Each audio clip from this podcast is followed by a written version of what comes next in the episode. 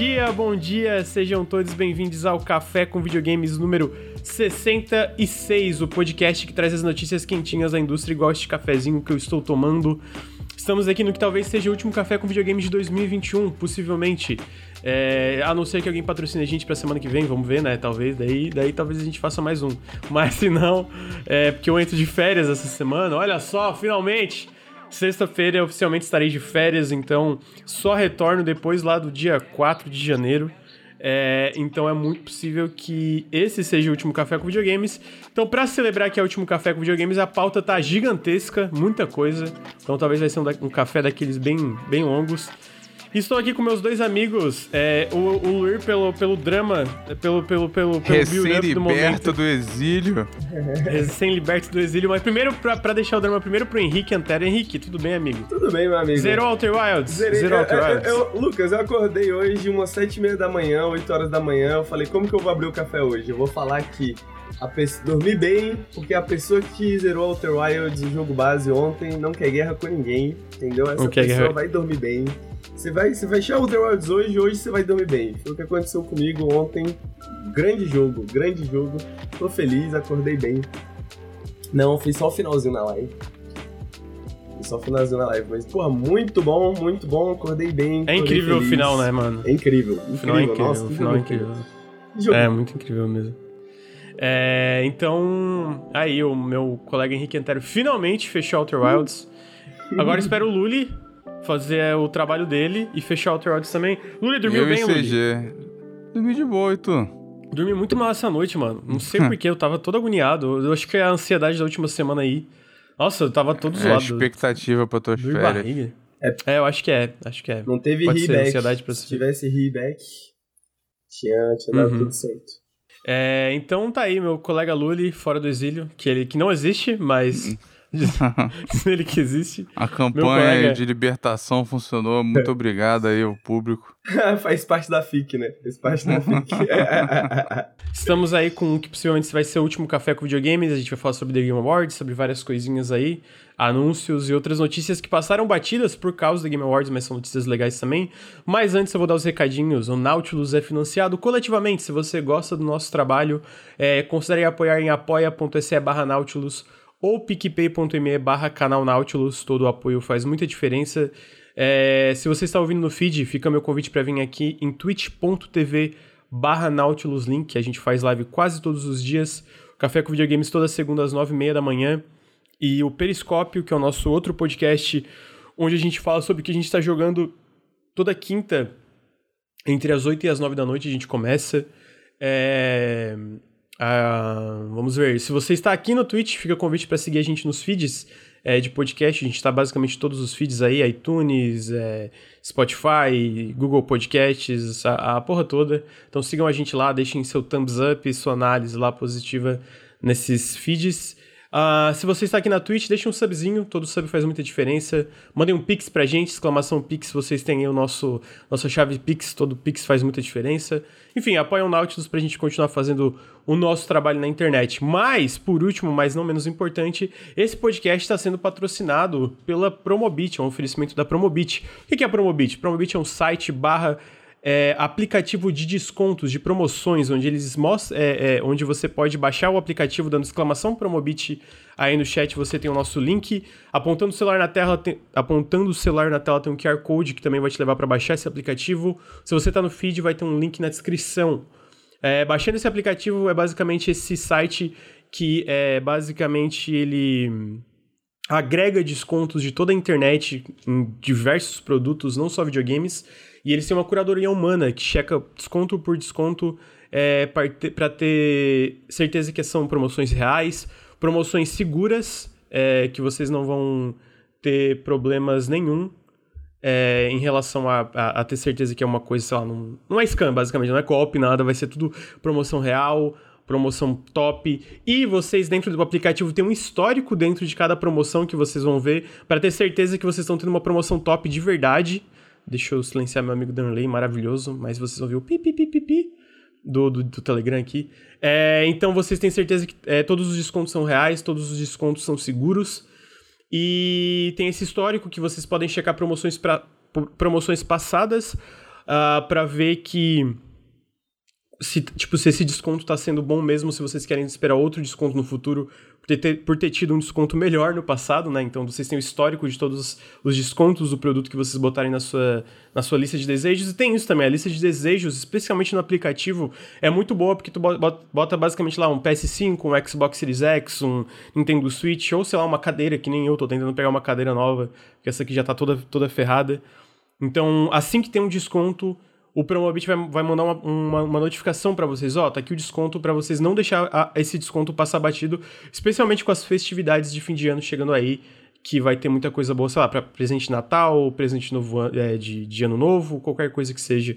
Então, cara, a, a gente usa, né, esse aplicativo, não é à toa que a gente tá recomendando, mas, para além disso, se vocês baixam, dão uma olhadinha no nosso link, vocês ajudam muito a gente, porque é por causa desse tipo de patrocínio que a gente tá tendo a oportunidade de estar com o canal inteiro aí, sei lá, o Ricardo aí de novo full time.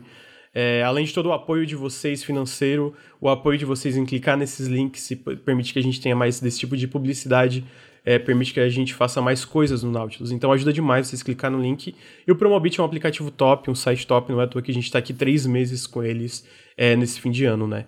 É, então Baixe um Promobit aí com o nosso link, o nosso QR Code, faz uma diferença gigantesca pro canal e é muito bom para vocês conseguirem aquele desconto que vocês estão querendo nesse final de ano. Antes de entrar na pauta, eu queria agradecer JRSZ pelo é, sub por 5 meses, Gabi VSL por 3 meses de Prime, Satomi Enjo por 5 meses de Prime e teve mais alguma coisa aqui. É, NauGSP pelo sub também por esses subs aí. Valeu, gente. Então é isso. É, estamos aí ao vivo com o Café com Videogames 66. E para começar, a gente tem essa notícia. A gente vai deixar por último o The Game Awards, mas a gente vai tentar chegar lá rápido, porque a gente teve umas outras notícias que passaram batido, porque né, o destaque do, desse, dessa última semana foi o The Game Awards. Uma das notícias que eu achei interessante, que na verdade foi de semana passada, mas semana passada não teve o Café com Videogames, foi que a Mercury Steam, para quem não lembra, são é, mais recentemente responsáveis por Metroid Dread, eles fecharam uma negociação com a 505 Games, que publicou jogos como Control e Death Stranding no PC. E essa negociação é para um jogo de ação e RPG, uh, ah, baseado é uma nova IP de ação e RPG uh, ah, para múltiplas plataformas, onde a 505 Games está investindo uma grana pesada e a Mercury Steam está co-desenvolvendo com a 505 Games essa nova IP, o que eu achei legal, né? Essa desenvolvedora da Espanha, eles têm vários problemas, né? A gente sabe, viu, que eles não... Por exemplo, eles não acreditam da forma que devia ser acreditado o pessoal que trabalha no jogo. Espero que seja uma coisa que com todas as notícias da imprensa seja uma coisa que eles mudem. A gente já viu essas políticas mudando. Achei legal essa notícia, tipo... A Mercury Steam claramente é uma desenvolvedora muito talentosa, como a gente vê no Metroid Dread. Eu, eu pessoalmente acho um jogo fantástico, né? É, então ver eles é, recebendo esse investimento da 505, 505 que tá com uma lineup bem interessante, inclusive, é, eu acho que pode vir uma coisa legal aí. Tô curioso, né? Porque eles têm mais, mais de um time, né? Eles são uma, uma equipe bem grande, eles têm duas equipes, se eu não me engano. Então, um novo jogo de ação RPG no mundo de Dark Fantasy é, basicamente. O que, vocês acham dessa notícia? É um tema amigos? interessante, mas me conta mais aí. Eu não sabia dessa treta de créditos. Eles não creditaram, tipo, alguns artistas que trabalharam com eles, tipo, terceirizados e tal? Isso, basica, é basicamente quem saiu do projeto ah, durante aquela o prática escrota, né? De quem sai no meio. É, quem vazou sai, tem que ter trabalhado X% do jogo, uma coisa assim. Pode crer, entendi. entendi. Porque é escroto, basicamente você trabalhou no jogo, é, é, é tem que, não importa se trabalhou um mês no jogo, tem que ser acreditado no jogo, né? É, é o que devia ser padrão na indústria, é absurdo ainda não ser. Então isso é uma merda, a gente também viu que tem alguns uns problemas de crunch dentro da Mercury Steam, né? O que eu acho que é uma coisa endêmica da indústria. Inclusive, tem uma coisa eu recomendo muito, não consegui trazer porque não ia encaixar na pauta pra gente dar o destaque devido, mas tem uma matéria na IGN absolutamente excepcional é, da Rebeca, que trabalhava na Fanbyte. Não, não era na Fanbyte. Ah, eu não lembro qual site que ela trabalhava agora. É, na Games Industry, é isso. Que foi sobre todos os problemas de crunch e, e, e assédio e, e, etc. dentro da Band, né? que é a, a matéria aponta uma melhora gradual que anda tendo, mas ainda teve muita coisa ruim. E é muito engraçado que tu lê certas coisas desse, desses relatos, tu vê que claramente uma das pessoas que mais cometia esses assédios era o Martin O'Donnell, né? Que é um arrombado, né? Apesar de ser, ter trilhas sonoras excepcionais. É, é zero é... surpresa. Tu vê pelas é, entrevistas dele, assim, é, é, é. um cara É engraçado que lá imenso. atrás Lá atrás, quando ele saiu da Band, tinha aquele discurso, nossa, coitado, pá, pô, foda, Band, né? Empresa grande e mal. Sendo que não é bem assim, né? A real que a gente vê hoje que a Band, tipo, meio que aparentemente demitiu ele porque ele era um fudido, né? Então. Ah, a, é... a, própria comunidade do Destiny, né? Se você for ver, tipo, eu não. Eu não jogo o, o Destiny 2, eu joguei só um pouco. E eu não tô jogando por uma idiotice deles, porque eles tiraram as campanhas. Eu queria ah, é, terminar tiraram, as né? campanhas. O Vault lá. É, eu falei, então, ó, abraço. Se não querem que eu jogue, eu não vou jogar, valeu. E aí o. o a galera na comunidade. Mas eu acompanho, assim, de vez em quando a resposta, né? Quando anunciam expansão, promoção, essas coisas. E aí a galera tá falando, porra, a gente achou que a Activision fosse o problema, mas a Band sozinha é perfeitamente capaz de, de ser pau no cu. Então. É. É, é mas em defesa da Band, eles não queriam fazer Destiny 2, né? Não sei se tá, tipo, tinha aquilo lá que, uhum. que eles só continuavam suportando um e tal. Enfim, é, eu recomendo muito essa matéria, mas voltando para cá, né, pra parte da, da Mercury Steam, tem esses problemas. A gente não tem uma matéria tão é, repleta de detalhes como a gente teve essa da IGN, né? Foram mais coisas de leaks e etc., de reportagem de ex-trabalhadores, uma reportagem da, de, uma, de um veículo da, da Espanha, né? É um veículo jornalístico da Espanha. Ah, mas Além disso, a gente também teve essa notícia desse outro projeto sendo co-publicado pela 505 Games, o que eu acho interessante no sentido de é, mais empresas fora do, do, desse nicho estadunidense, Reino Unido, Inglaterra, crescendo, né? É, ou sei lá, o Japão também, que são tipo algumas dessas potências em, em desenvolvimento de jogos. A gente tá vendo a Mercury Steam crescendo bastante ultimamente. E eu acho que pelo Metroid Dread dá pra ver que eles têm capacidade de fazer uns jogos muito legais. A, a IO Interactive, né, também cresceu Basicamente dobrou de tamanho, eu acho, né? Sim, aham. E tá, abri tá abrindo um na Espanha também. também, né? Acho que é Mediatonic, tem um na, na Espanha. Na Mediatonic, tem, sim. A Espanha tá tem, tá crescendo bastante também. É, tem mais uma galera lá. Então tá aí, acho que esse é o comentário dos meus amigos. Acho que eles estão sendo tipo, mano, passa aí, Lucas, porque tem muita notícia. A outra notícia que eu achei interessante também, bom, pelo menos eu tô feliz, quero jogar em cop. Ainda mais que eu vou estar de férias, eu vou ter tempo para jogar cop com, com o pessoal. É que o, o Aliens Fireteam Elite vai entrar no Game Pass. Esse é o jogo que eu comecei a jogar um pouco sozinho. Parece, eu tava achando divertido, para ser sincero, eu tava achando bem. E assim, ele tem uma recepção muito positiva no Steam também, a da galera que jogou ele. Então eu tô tô curioso para jogar ele com meus amigos aí, o Luli, se ele quiser jogar comigo nas férias. Eu acho que você não pode mais falar de co-op no café, não. Por que, amigo? Porque não, tu fala e amaldiçoa, não acontece. É verdade. não, ó, em minha defesa, as promessas que eu faço. Geralmente eu jogo. Só que tem muitas vezes que eu não consigo zerar, por exemplo. Olha, se esse porque... daí cair no limbo, acho que ninguém vai sentir muita falta, não, mano. Pô, amigo, isso parece mó legalzinho, cara. O It Takes Two eu não joguei porque o Granja e o CG, né? Esse daí me largaram eu... pra trás. Esse daí eu quero jogar o, do, o Aliens Fire Team, mas eu quero jogar só pra saber se o Lucas tá completamente viajando na maionese, porque não é possível. Não, amigo, peraí. Não bom. é incrível. Não é incrível. Não tô falando que é um jogo. Mas é um jogo divertido no co-op, sim. Vou, sim. Não, vou jogar, vou jogar. Eu quero ver como é que é. Tá marcado, ah, então. então tá. A gente vai jogar pra ver como é que é. Tô muito curioso pra saber se. Porque eu acho que, porra o mínimo que esse jogo precisava é de um Game Pass, né? Porque, honestamente, quem vai comprar Aliens Fire Ele Pô, veio com comprou, total mano. cara de Game Pass quando anunciou. Ué, quem era no meu círculo de amigos vai comprar Alien Fire Ninguém, justo, justo. Ninguém, ninguém. É porque eu tava vendo, ele tem 10 é. mil análises no Steam. Caralho, cara. 10 mil tá ok. O jogo são mais baratos também, né? Acho que... Tá, é, ele, ele não é um AAA, né? Acho não que é a galera... Não sei, né? Jogo co-op a galera gosta. Mas eu quero ver mesmo se tá bom, porque, mano... É, me, apesar de que parece ser o tipo de jogo que eu gostaria de jogar eu li algumas coisas meio, meio, meio assim do jogo e eu fiquei meio, meio decepcionado. Mas eu quero ver, eu quero não, ver. Mas é, é porque assim. E acho que o assim Game Pass é bom pra isso, né? Você pode matar sua curiosidade sem ter que se comprometer muito, né? É, você vê até que o, o Vingadores está entre os mais jogados lá no, no Game é, Pass. realmente. Porque a galera Todo fica mundo... curiosa, né? Tipo... É, tá lá, né? Só baixar. Mas assim, tu viu Aliens, né? O Alien 2, Henrique? Não. O filme, sim. Não, é, o filme, o segundo filme. Sim. É nessa então, vibe. No papel, daria um grande jogo co-op. Então acho que é por isso que a galera. Gente, o jogo é divertido, gente. O jogo é legal. Eu tô falando. Assim, não entrem esperando um jogo do esperando Ué, um jogo a gente do não ano, tem como concordar mas... ou discordar, a gente vai ver. Não, não. Não, justo. Mas eu tô falando assim. Só não entrar com uma expectativa que é jogo do ano, mas assim, é um jogo legal. Não, tipo, tanto que a, geralmente o, a, a, recepção e o feedback desse jogo é, cara, esse é surpreendentemente um bom jogo co-op que tem coisas legais. É tipo é bem ambientado no mundo de Alien, sabe? Tem uma variedade de cenários, tem coisas interessantes. Assim, é GOT? Não, mas precisa ser? Também não precisa, né? Eu acho que não precisa também. Então, eu, eu acho que ele é bem legal, assim, surpreendentemente divertido pelo que eu joguei. Eu quero jogar mais no co-op agora, né?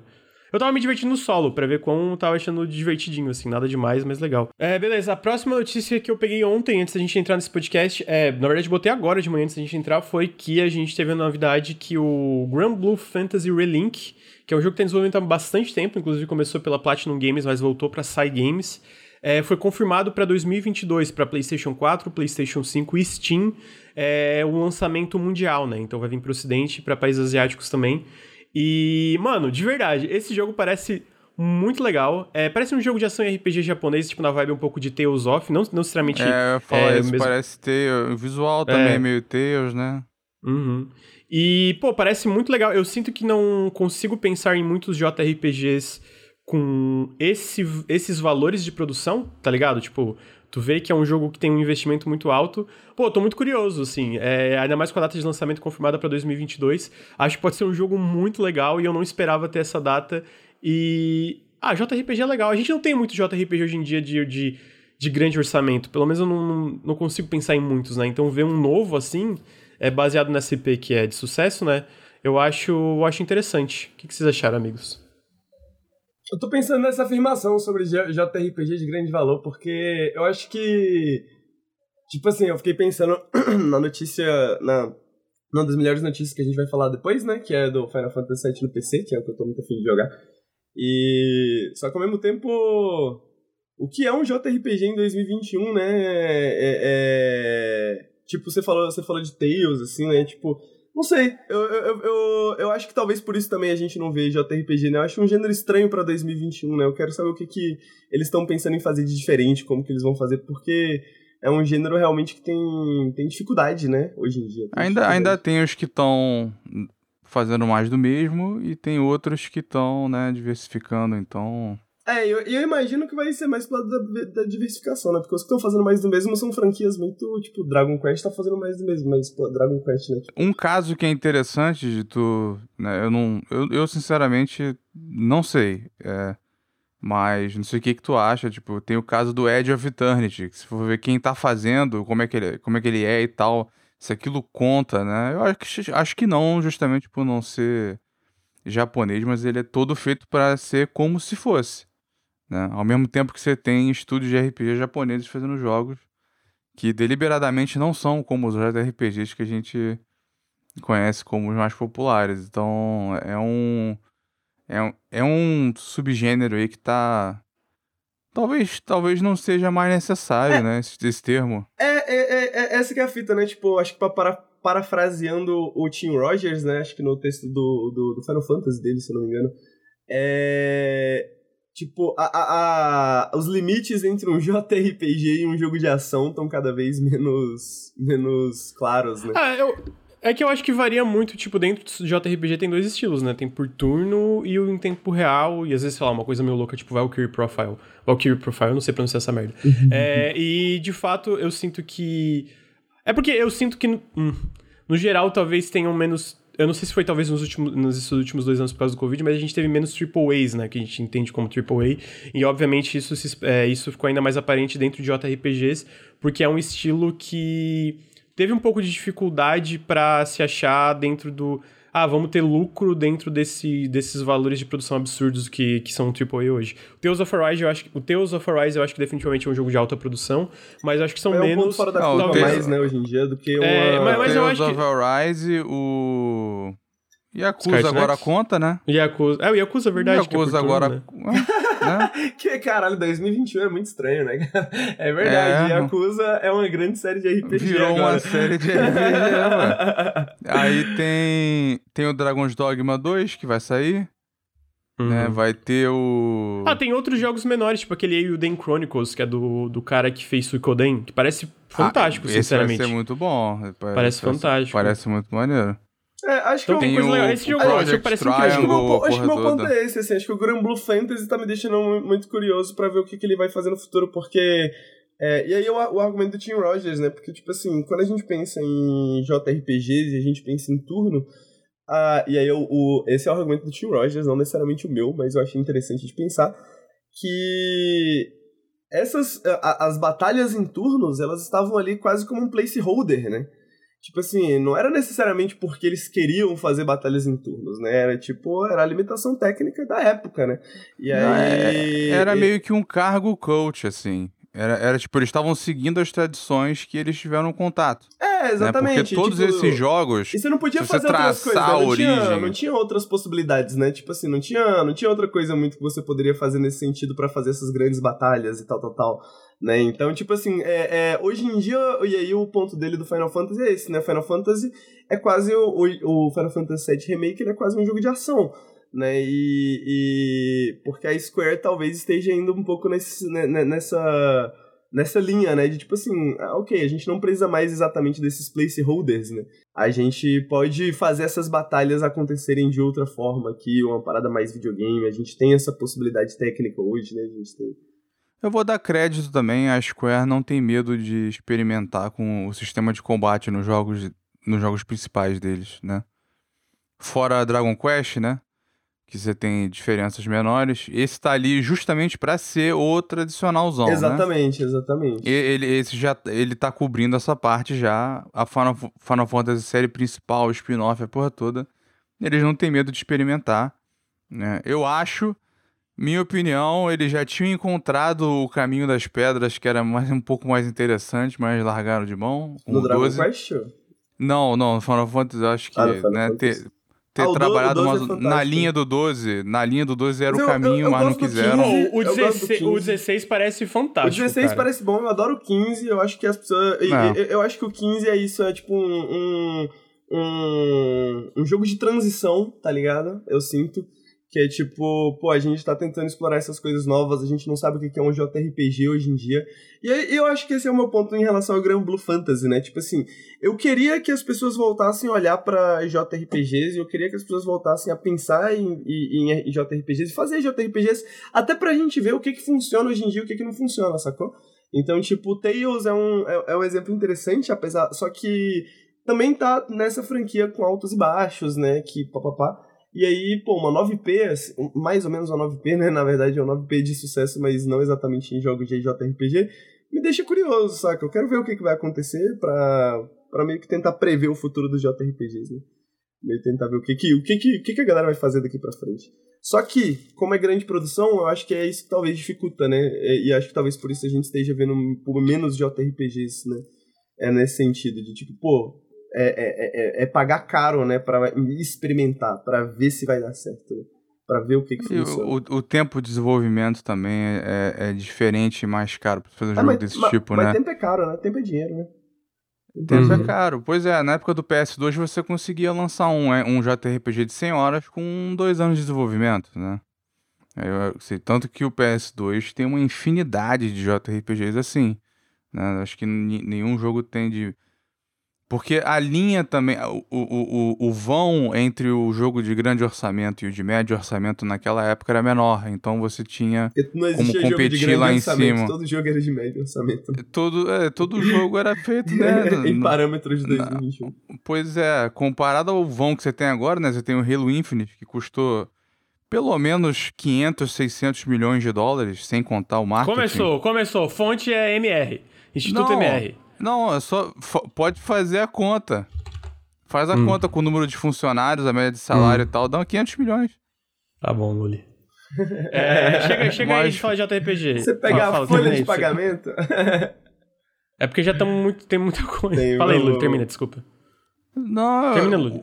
Não, assim, alguém até. Tudo bem que teve esse boato, né, de 500 milhões, não sei o quê, mas, né, você também tem várias publishers e desenvolvedores dizendo mais ou menos qual é a, a, a, o rule of thumb, né? Mais ou menos a regra de quanto você contar por funcionário e a Microsoft com a quantidade de gente trabalhando no Infinite, vezes a quantidade de anos e várias publishers dizendo que o jogo quando é AAA o marketing chega a tipo 40% do orçamento e tal. Então, assim, é um jogo de 500 milhões. Isso não é um absurdo. Não, eu, eu, eu, o eu, eu acho que o ponto que tu tá passou disso.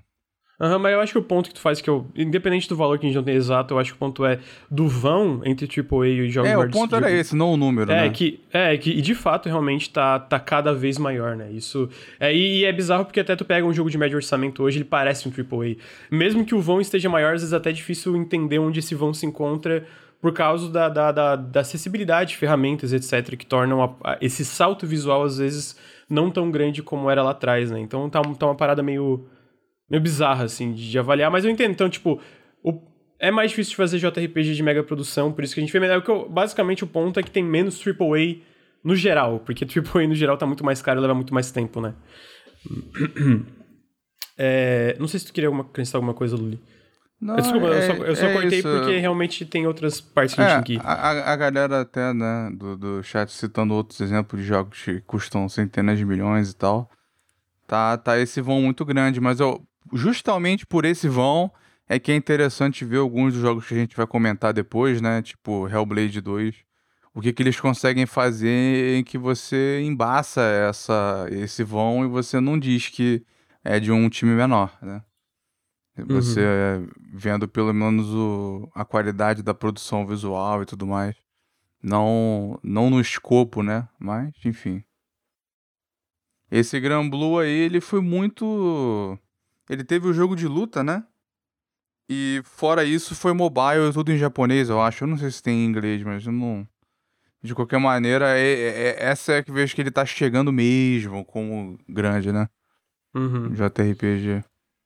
Uhum. Então tá aí, Grand Blue como o próximo grande JRPG, possivelmente. É, a, a, próxima notícia é uma pequenininha, mas eu achei interessante. Uh, a gente teve uma, os anúncios da Saber Interactive, que é uma das é, subdivisões da Embracer, e eles anunciaram esse jogo chamado Red Out 2, é, que na verdade é uma continuação do Red Out, obviamente, mas basicamente é um novo Wipeout. É, e ele parece muito legal. Então eu resolvi trazer porque o jogo parece surpreendentemente, tipo, muito polido, parece ter, tipo, de novo, valores de produção mais altos que a gente espera para um jogo desse. É, imagino que porque é publicado pela Saber, né? A Saber é bem grande. Então eu achei legal trazer. Ele tá é, marcado para 2022 para todas as plataformas. Não sei se tem para Switch necessariamente. Eu tô na página da PlayStation, então obviamente não vai apontar. Mas eu achei muito legal, cara. Eu fiquei com vontade de jogar. O que, eu nunca tem joguei pra Wipeout. Switch, você perguntou? Eu não sei se tem pra Switch, tem, na verdade. Tem, tem. Ah, então Ele é confirmado tá- pra todas as plataformas mesmo. Va- vários, É. vários joguinhos de corrida arcade, né? Saiu o Hot Wheels Unleashed, que parece que tá da hora pra caramba. Sim. Agora o, o- esse Red Out que vai sair. Pô, interessante, tô gostando. Tá parecendo É, o Red- maneiro. More. Pô, parece muito. com- É... é legal, não tem o Wipeout, a galera curte esse jogo que eu sei, Wipeout né? é O Wipeout ele. cara. Nossa, muito bom. Então eu sinto que, pô, tu vê esse trailer aí que mostra o gameplay, tá muito da hora. Eu, eu achei muito Pô, e da tá hora. bonito, então... né? Tipo assim, tá meio único, Tá assim, bonito. né? Tá diferenciado, assim, né? Tipo, Sim, parece o. Wipeout, mas ao mesmo tempo não, tá ligado? Tipo assim, parece muito o Wipeout, mas tá um pouquinho diferente. Tem, tipo, sua Sim, personalidade própria, assim. Sim, exatamente. Perguntaram se é do pré-show. Não, isso não é do pré-show, isso teve um dia depois da Game Awards, na verdade, numa entrevista com o pessoal da Saber. Aí eles anunciaram esse. Eles participaram do negócio do Twitch, eu acho, não foi? É, o Winter Gathering lá, que teve o evento do IG do IGH Xbox, que a gente vai falar também que teve várias coisas legais que eles anunciaram lá. Então tá aí, pra 2022, Red Out 2, pra quem não está escutando, pensa num Wipeout, mas com uma estética moderna, tipo Next Gen, assim, né? Então tá bem bonitão, bem legal. Ahn, A. Saber teve muita coisa, né? No, é, essa semana. A Embracer parece que ela tem um foco meio. Tipo, essa época é agora desse braço aqui se promover. Essa foi a Prime Matter na, na E3, agora é a Saber. Daqui a pouco vão ter outros, né? sim, é, O- tem, tem bastante coisa vai, que vai vir Vai deles, ter eu um momento da, imagino, da Gearbox, etc e tal. Ele- Eles lançaram. Teve uns, cara, que. Porque como foi tudo junto, eu não sei se. Em qual evento que tava, mas eles também mostraram um jogo de rally, não foi? Foi nesse mesmo negócio que eles anunciaram. Não, é, foi, não foi no Game Award, né? Eles Não, mostraram. foi, Eu sei que teve o Evil Dead foi fora, né? foi o E a- Evil Dead, esse o Wipeout Circus do... alguma coisa? Wipeout. Foi isso, foi o Evil Dead, Red Out 2, Circus alguma coisa, que é tipo um jogo por turno, e teve esse outro que é Hakar, alguma coisa assim, que é de rally também. Foram esses quatro jogos que eles mostraram. É, foi um evento no dia seguinte do The Game Awards. É, por último, a outra notícia antes da gente entrar nesse evento do ID at Xbox foi que, e aí eu fiquei feliz, pessoalmente eu fiquei feliz, foi que é, o lead designer de Alien Isolation, que é o jogo do ano de 2014, agora é o lead designer de Everwild, que é esse jogo da Rare que teve um reboot interno, que o Greg Mills está como diretor criativo, e agora o diretor de design é o diretor de Alien Isolation. Pessoalmente, eu acho isso uma notícia fantástica, porque, primeiro, o Greg Mills como diretor criativo já era uma notícia boa. Pra quem não sabe, o Greg Mills dirigiu Banjo-Kazooie, Banjo-Toy, é, Toy, não sei pronunciar, é, Sea of Thieves. Cara, uma penca de jogos da Rare. E, obviamente, esse cara que é o... Eu... Peraí, deixa eu ver o nome dele, me fugiu o nome do cara. É o lead designer da Alien Isolation, que é o... É o... É, o Gary Napper, ele está agora trabalhando como diretor de design de Everwild. Isso para mim são apenas notícias boas que apontam um futuro promissor para Everwild, né? Ele já tinha estética, é, aparentemente faltava o resto, que é, tinha uma, uma diretiva da Herd que não podia ter combate no jogo, então isso estava causando problemas no desenvolvimento. A gente não sabe se isso ainda é uma diretiva, é uma, uma coisa oficial, se ainda precisam ter combate, mas eu acho que essa notícia, como o Gary, o Gary Napper dirigindo e o Greg Mills vem aí, né? Eu sinto que a Rare sempre tem pelo menos jogos interessantes, mesmo que nem sempre eles acertem no que eles estão mirando. Né? Caralho, né? mas tu amassou então. o, o, desenvolvimento do jogo agora, né? Faltava é o, só o resto. Ele é, então, mas na verdade, na verdade tipo assim, eles estavam é, eles estavam tendo problemas em achar o loop de gameplay por causa é. dessa diretiva de não ter combate. O que é, dá para entender, é difícil tu tipo, OK, não pode ter combate no jogo. Porra, pera aí, não pode ter combate. Tipo, é uma coisa natural, né, de desenvolvimento. É foda isso, porque tipo, eu tava jogando o Book of Travels, né, e a gente entrou com essa ideia de que o Book of Travels não tinha combate, né? E ele tem combate, só que ao mesmo tempo não tem nada a ver com combate, né? E eu fiquei pensando tipo, Parece uma diretiva meio boba de se dar um time, assim, tipo, porra, tem uma, tipo, ou ao invés de deixar o jogo se desenvolver por si só, tipo assim, porque eu acho que se essa galera fosse colocar combate, seria um combate diferenciado, seria um combate, tipo, não seria um combate, talvez, né, violento, né, essa, aquela coisa toda e tal. Então, às vezes, deixa a galera brincar, né, mas essa notícia pra mim é boa também, porque Alien Isolation é fantástico, então. O design do Alien Isolation, toda a parte de design, seja a parte dos saves, Sim. a parte como. É espetacular. É espetacular. Então, tipo assim, tipo, é um jogo se tem alguém que eu consigo imaginar. Se tem alguém que eu consigo imaginar que consegue tipo, levar um jogo para uma direção de design é, diferenciada, é o Gary Napper. Até junto com o Greg Mills também, né? Que é um Sim. cara que tem um histórico muito foda. E, cara, é um né? jogo é, um cara que, que tá, tá lá bonito, desde o é um Donkey Kong tem Country. muito potencial, é. né? É um jogo que, porra é um jogo que eu quero que vá bem, tá ligado? Eu acho que é isso, assim, tipo, é um jogo que eu quero jogar, tá ligado? Então eu quero que vá bem, quero, espero que seja uma boa notícia. Sim. Uhum. Luli, no, comentário sobre a notícia? É, assim, em defesa do. Porque assim, fica parecendo. Ah, caralho, a gente fudeu, a gente não consegue fazer jogo sem porrada. Eu não acho que foi. Né, tipo, ah, não, todo, todo jogo tem que ter combate, a coisa tá feia. Olha só, tentaram fazer um negócio assim e não deu. Não acho que não é isso. Acho que uhum. pelo que eles mostraram, por exemplo, você vê toda aquela a fauna e a flora que parece que você tem que defender, a integração com a natureza, a harmonia e tal, parece ser a temática do jogo. Né? Como é que você tem isso e você não pode defender isso, né? Como é que não tem uma ameaça, né? A gente, independente da narrativa ou do estilo do jogo, você, as pessoas gostam de conflito, né? Mesmo que ele seja é, é, é, de abordagens diferentes, sei lá, dentro do grupo, ou conflito interno, Pode ser para defender os animais ali, pode ser de, várias, de exploração de várias formas. Então, eu acho que proibir é que o combate é foda. explorar o conflito, né? Eu acho que o meu ponto é mais que, tipo é. assim, é, é justamente, eu acho que proibir alguma coisa é muito complicado no processo de desenvolvimento, porque, tipo, você perde um pouco a, o aspecto de exploração, né? No Book of Travels, por exemplo, que eu acho que tem um conceito relativamente parecido, assim, né? De ser um jogo online, multiplayer, né? Foco em exploração, etc é, o combate, eles são tipo duelos, né? E aí. E, e tem alguns combatezinhos assim que são mais chatos, mas tipo, essa parte do duelo eu acho muito interessante. Porque o duelo não tem essa carga, né? O duelo é tipo, pô, eu quero testar a minha força contra você. Ele não tem essa carga de tipo assim, pô, a gente vai entrar no combate para defender alguma coisa. Esse conflito overarching, né? Parece mais um jogo dentro de um jogo, né?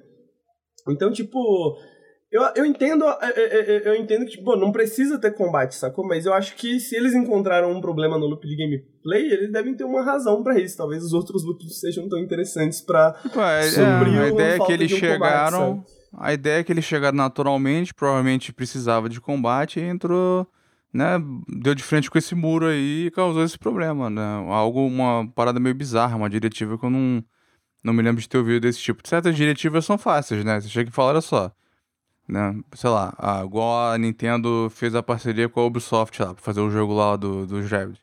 Ó, não, não pode ter sangue. Isso é tranquilo de entender, muito fácil de seguir, é uma diretiva simples.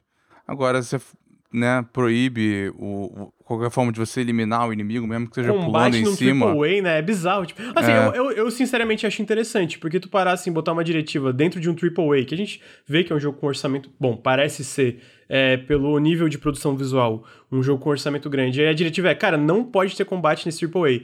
É um pouco fora da curva, eu respeito. Mas ao mesmo tempo, eu acho que tu, tipo, tu limitar o que, que o time pode experimentar dentro do jogo é um pouco complicado, porque às vezes eles começam o combate e moldam esse combate pra ser uma parada que nem parece combate, às vezes, né? Como o Henrique falou no exemplo do Book of Travels, né? É, porque exatamente, Tipo- tipo, assim, você vê, você vê pelo trailer, sacou? Tipo, imaginando pelo trailer, né? Especulando aqui, totalmente conjectura. Mas você vê, tipo, essas magias, papapá. Então, tipo, pô, tem um espírito atacando a floresta, e você vai lá fazer uma magia pra defender a floresta. Isso é combate, sacou? Tipo, Aham, é, exatamente. é, é, é, fica, essa, fica essa questão, assim, né? Porque isso é um combate que não pode, a diretiva não deixa esse combate, ou isso é outra coisa que talvez. Entende?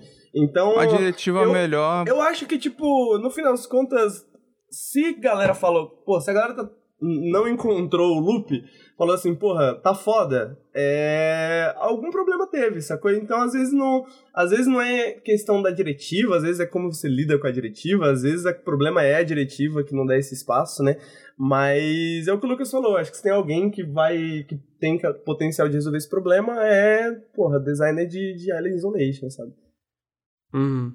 Não, então, tipo, é, o- eu, eu, eu, eu, eu fico dividido, porque eu respeito, eu de fato respeito, tá ligado? De pegar no, um AAA e botar essa diretiva, cara, a gente não quer combate, porque eu não consigo pensar, tipo, em AAA no geral que não tenha, sabe? Que seja aquele jogo. Porque a gente vê muito isso na cena independente ou até na cena, tipo, meio termo que focam em outras coisas. Eu, eu digo, obviamente, a gente pegar algo como Animal Crossing, Animal Crossing não tem combate, e pra mim entra no que é um AAA, né? Tem um orçamento grande, tem uma equipe grande por trás, tal, tal. Mas, tipo, de um jogo que visualmente, claramente tem espaço pra combate, uma diretiva não ter, eu respeito. É, eu- ah, não, é um AAA, amigo, é um AAA. É. Eu respeito, é, mas ao mesmo tempo eu acho um pouco proibitivo dentro da exper- experimentação com design. Dito isso, eu acho que as notícias que a gente tem pro futuro do jogo são boas, né? É, tô bem curioso pra ver o que, que vem no futuro do Everwild. A diretiva podia ter sido assim. É, dê sempre um jeito de fazer isso sem combate. Fazer alguma coisa sem Hum. combate. Evite Resolver um problema sem combate. É, mas, É, evite mas eu acho que esse é Deixa ele esse existir, é- mas não proíbe. Mas acho que esse Poderia é o ser ponto. assim. A gente não sabe, a gente não sabe quais são exatamente os parâmetros, né, de uma diretiva como É. essa. É, né? exatamente. Foi É, até fofoca, porque né? o- é, outra, é outra coisa que a gente vai lembrar é que, tipo, a gente tem essas notícias, mas eu sinto que é sempre, tipo, só uma parte da história completa. Tipo, no- sinto que não é só alguém que chegou, ó, essa porra aí não pode ter combate. Tipo, eu imagino que foi uma conversa muito mais é, é, elaborada, é, tipo, teve muito mais nuance essa conversa de não ter combate do que simplesmente não ter combate, tá ligado? Geralmente desenvolvimento de jogos não é assim, não é só, tipo, ah, não pode ter essa porra e acabou. É, então eu imagino que teve mais nuance, mas obviamente mesmo com essas nuances, teve alguma barreira ali que teve um reboot no jogo interno, né? Também isso é, veio do VGC e de outras fontes ali. Dito isso, eu sinto que a Rare, pelo menos, ela experimenta coisas novas. A gente viu isso no Sea of Thieves e hoje é um sucesso gigantesco, né? Então eu imagino que no futuro, pelo menos, vai ter alguma coisa interessante do que, que vai ser as mecânicas do Everwild. Ó, Grande, eu É. vou fazer uma coisa rara aqui. Uma previsão? Não. Eu vou Que elogiar o Josh Sawyer. Vai elogiar Ele- o Jossar. Ele deu uma diretiva no Fallout New Vegas que eu acho que até hoje é a mais interessante que eu já ouvi em relação, pelo menos, a RPG. Ele Qual virou foi? pro time logo no começo e ele falou o seguinte: todo mundo antes de fazer qualquer coisa. Ele virou e falou: olha só. Tenha em mente, né? Lembra sempre e faça de acordo, né? Que a primeira vez que você fala com um NPC pode ser a última. Ou seja, que o jogador pode matar ou não voltar a falar com, com o NPC, entendeu? Faça tudo com isso em mente. Que a primeira vez pode ser a última. E isso afeta o jogo todo. Então, eu achei brilhante essa diretiva que ele deu. Então fica É, aí foi. um raro elogio ao... Elogio ao Sawyer. Ah, gente, então eu, eu acho que é isso, eu acho legal, porque tipo, ele teve um reboot, eles puderam ter esse reboot, vai demorar pra sair. O tempo de desenvolvimento faz uma diferença, como a gente viu recentemente no Halo Infinite, né? Halo Infinite, né? Todo mundo achou que ia ser uma merda e no fim veio um, um jogo fantástico. Espero que seja o mesmo caso é, com Everwild. Aí, agora a gente acabou essas notícias menores e a gente vai num dos dois eventos que a gente vai cobrir hoje, que é o evento que teve no dia seguinte do The Game Awards da IGH Xbox. Por que, que eu tô vendo nesse primeiro? Porque ele é menor. Então a gente deixa pra parte maior ali em seguida. Eu não vou. A gente não vai entrar em detalhes tudo que foi mostrado, porque tem certas coisas que foram meio que repetidas. Mas a primeira coisa que foi mostrada foi um, o trailer de anúncio é, de Sniper Elite 5 com a confirmação que o jogo vai estar no lançamento dentro do Game Pass. Eu nunca joguei nenhum jogo dessa série, eu conheço ela de longe, mas eu nunca joguei nada. Dito isso, eu não sei se vocês sentiram isso, mas me lembrou um pouquinho. Acompanha o pensamento aqui. Me lembrou um pouquinho algo na vibe, na vibe de Splinter Cell, de ser stealth, focado em stealth, sabe? Tipo, tu experimenta ele com, é, com essas ele é. Desde os antigos. Pô, eu joguei os antigos só, né? Mas ele é na. Eu não tenho ideia é do histórico um lobo, dessa É um lobo série. solitário sniper, né? Não sei Aham. se ainda é assim. Aham. Eu não tenho ideia do histórico dessa série, mas eu confesso que eu achei esse trailer interessante, tipo, porque é é bem na vibe de um jogo que eu sinto que não tem tanto, dessa parada meio stealth, Splinter Cell, terceira pessoa. Eu fiquei com vontade de jogar. E assim, estando no Game Pass no lançamento facilita o, o- o ato de eu testar o jogo, né? Henrique, já jogou Sniper Elite? Tem cara de jogo que já jogou. Cara, tem, né? Mas não, nunca joguei, nunca tive muito interesse, não, porque sempre pareceu. Sempre pareceu pra mim essa série meio. Como que eu posso falar? Sem ofender muito. Lá. Propaganda americana, é isso? Não, não era nem, não era nem esse ponto, assim, era mais no aspecto de desenvolvimento, esse jogo que é feito meio. meio cash grab, assim, não- mas não exatamente, sabe? Tipo. Sentido de. Ah, pô, vamos fazer mais um jogo militarista que a galera vai comprar, que a galera vai gostar e tal, tal, tal. Então eu nunca fui atrás pra saber o que, que esse jogo tem de interessante. assim. É, ele é esse loop aí, assim, pelo que eu já vi dele, eu não joguei os, os recentes, assim, é, é basicamente a mesma coisa, parece ser, né? Teve gente no, na- no chat que disse que é tudo igual, mas é bom. Então, não sei. Mas parece ser focado nesse conceito muito simples, né? De ser o lobo solitário sniper contra a galera. Era da, da Segunda Guerra, não sei se, não sei agora o que, que vai envolver nesse conflito. Deve ser Segunda Guerra de novo. Eu confesso que eu não vi o. É, tem, na, tem nazistas, tem tudo. né? É, é, é, é, é gira em torno da Segunda Guerra, né? É, o, o, o, o Lucas. É porque, tipo assim, o Lucas falou de não, não ter tantos jogos stealth, sacou? E eu fico pensando assim. Por que, que eu não vou jogar Hitman? eu ainda nem fechei Hitman. Por que, que eu não vou jogar Hitman ao invés de jogar Sniper Elite? Mas parece legalzinho. Parece legalzinho. Ah, é. Porque no Sniper Elite você ainda tá, né? É, é, é um stealth pra você organizar, matar um a um. Um jogo como. é, em outros jogos stealth você não faz isso, né? Você, muita gente joga pra ser stealth mesmo, não matar. E aí é. Porque, assim, que eu, que eu me lembro era tipo isso: você era solto num lugar e você arrumando um jeito. Não é tão distante, agora que você falou, não é tão distante da ideia do Hitman te largar numa, numa missão e tem que eliminar não sei quem e tal. Mas é. Só que, né? Descendo escalão em orçamento, em ambição e criatividade e tal. Mas. hum, parece ser né, uma, uma diversão simples, talvez interessante aí. Pra experimentar no Game Pass. É, tem outro. O 4 tá no Game Pass. E o, o Hitman. O Hitman, ele é mais. É, é, é mais diretamente envolvido, né? Tipo, você tá lá com o cenário mais próximo dos alvos e tal. Você tem que.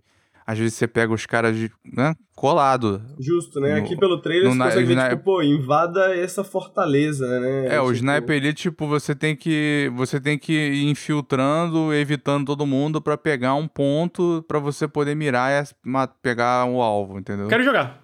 Esse é o meu comentário sobre Sniper Elite 5. A próxima notícia que a gente teve do evento IGF Xbox foi um jogo chamado The Last Hero of Nostalgia, que é basicamente um... Eles chamam de um Souls-like irônico, onde tu é um herói que tem que recuperar o 3D em um mundo retrô, mas o, a- o, o plot twist é que o teu personagem... É Nostalgaia, na verdade, né? Nostalgia. É, ok, obrigado, amigo, pela correção. Hum. Hum. Enfim, foi confirmado para PC e Xbox para 2022 e é basicamente que nem eu comentei, Souls-like irônico, onde você meio que vai passando por áreas e daí, tipo, tem tá tudo tipo meio pixelizado e aí quando tu completa a área fica tipo tudo 3D. Só que o plot twist é que o teu personagem é basicamente uma grande espada pixelizada, né? Ele mesmo é, é feito de nostalgia. Achei. É, no fim do achei... trailer mostra, né, que ele é, ele é tipo. Ele é, ele é um. quantidade pequena de pixels brancos. É, exatamente. Confesso que eu achei interessante, eu, eu fiquei curioso pelo jogo. Achei, eu, achei engraçadinho. Eu respeito, eu respeito o risco, né? Porque você tentar fazer um jogo engraçado, né? Ele vive, né? Igual tem as pessoas que ele vive e morre pela graça. É. Uhum. Se não for engraçado, acabou, amigo. Já era. É. Então, eu respeito isso. É, eu, Até porque eu, é difícil eu, fazer jogo engraçado, né? É Sim. difícil, tem muito jogo que tenta e não é. Sabe que tipo... jogo é engraçado, Luiz, seu filho da puta? Psychonauts 2 não jogou ainda, seu merda.